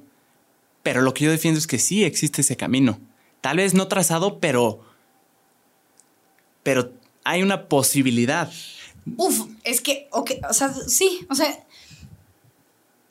Pero ¿cuándo va a llegar esa posibilidad? O sea, Azu, es que puede existir en tus sueños, pero pues que exista es donde, o sea, donde es donde está el tema. O sea, no nos importa que exista en la mente, nos importa que exista. Pero en los casos de éxitos más cabrones, Sí, eh, eh, mu- mucha gente bien dice, ¿no? Que cuando no tienes nada que perder es cuando arriesgas todo, porque justo no tienes nada que perder. Sí, o sea, Entonces por son los casos de éxito de, de- de- de- que despegan y que dices, pues sí. sí, que, que parece que rompe con la regla. Sí. Un niño, un niño en Brasil de las favelas Pero de Brasil. ¿cuántas veces pasa? No, pero no importa cuántas veces pase. Lo que, lo que sí es que sí, sí hay. Sí hay pruebas de que sí se pudo.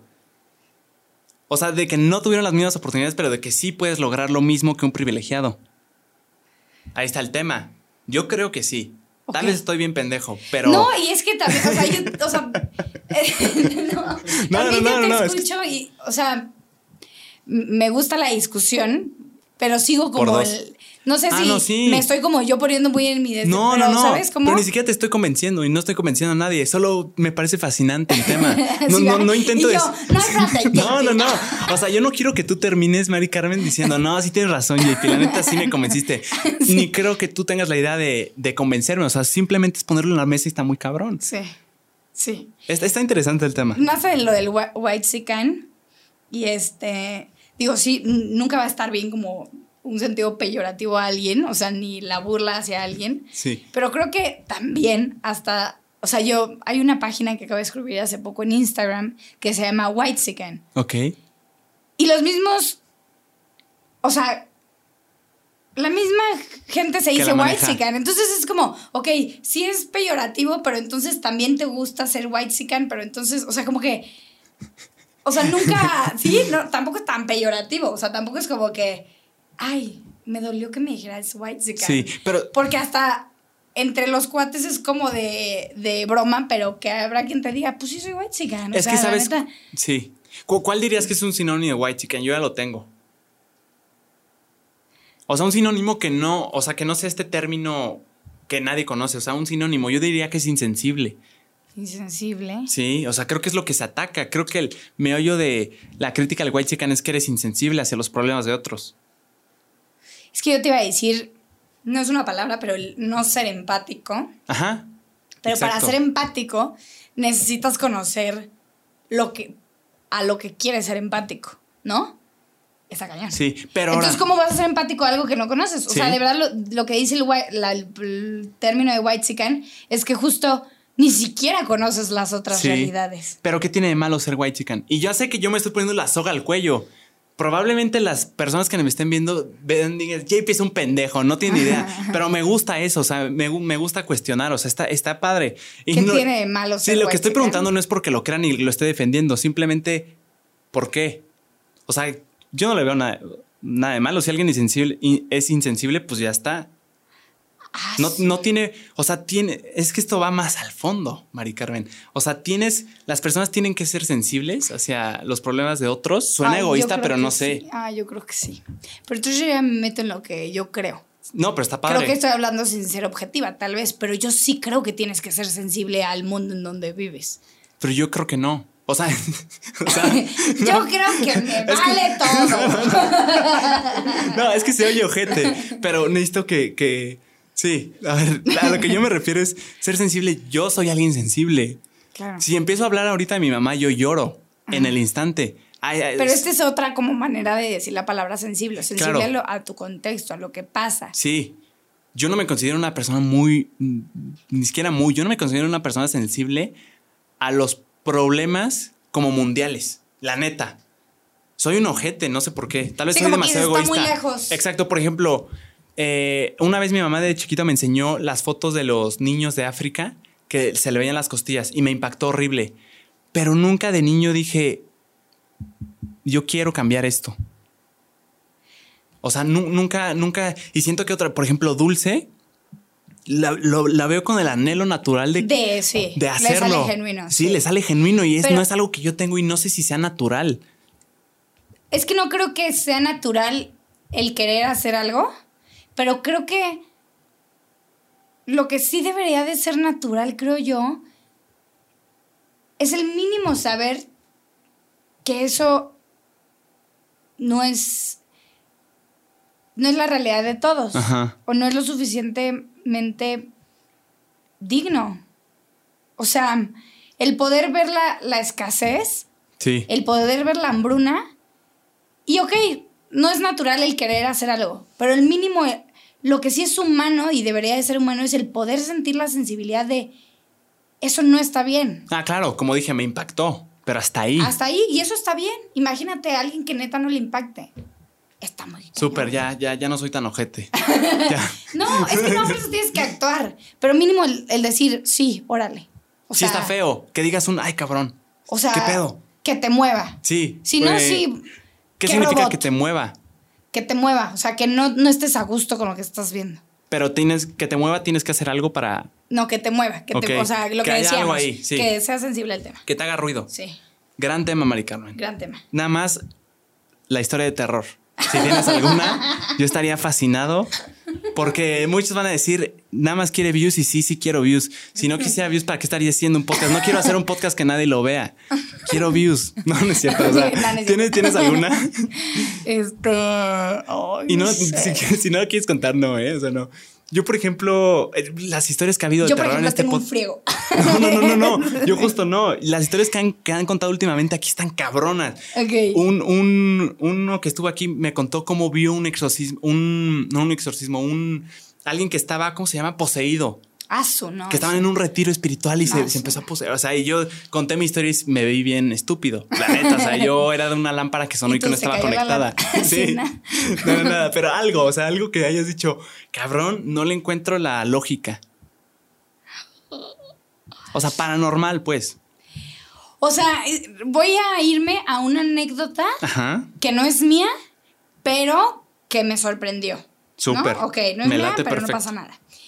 El caso es que está, o sea, me cuenta mi, mamá, mi tía, que van a un baby shower y este, y que estaban así como en el baby shower, que se juntan varias. ¿Por qué me ves con esa cara? No, no, no. ¿Sí? Yo, yo El estoy poniendo shower. atención.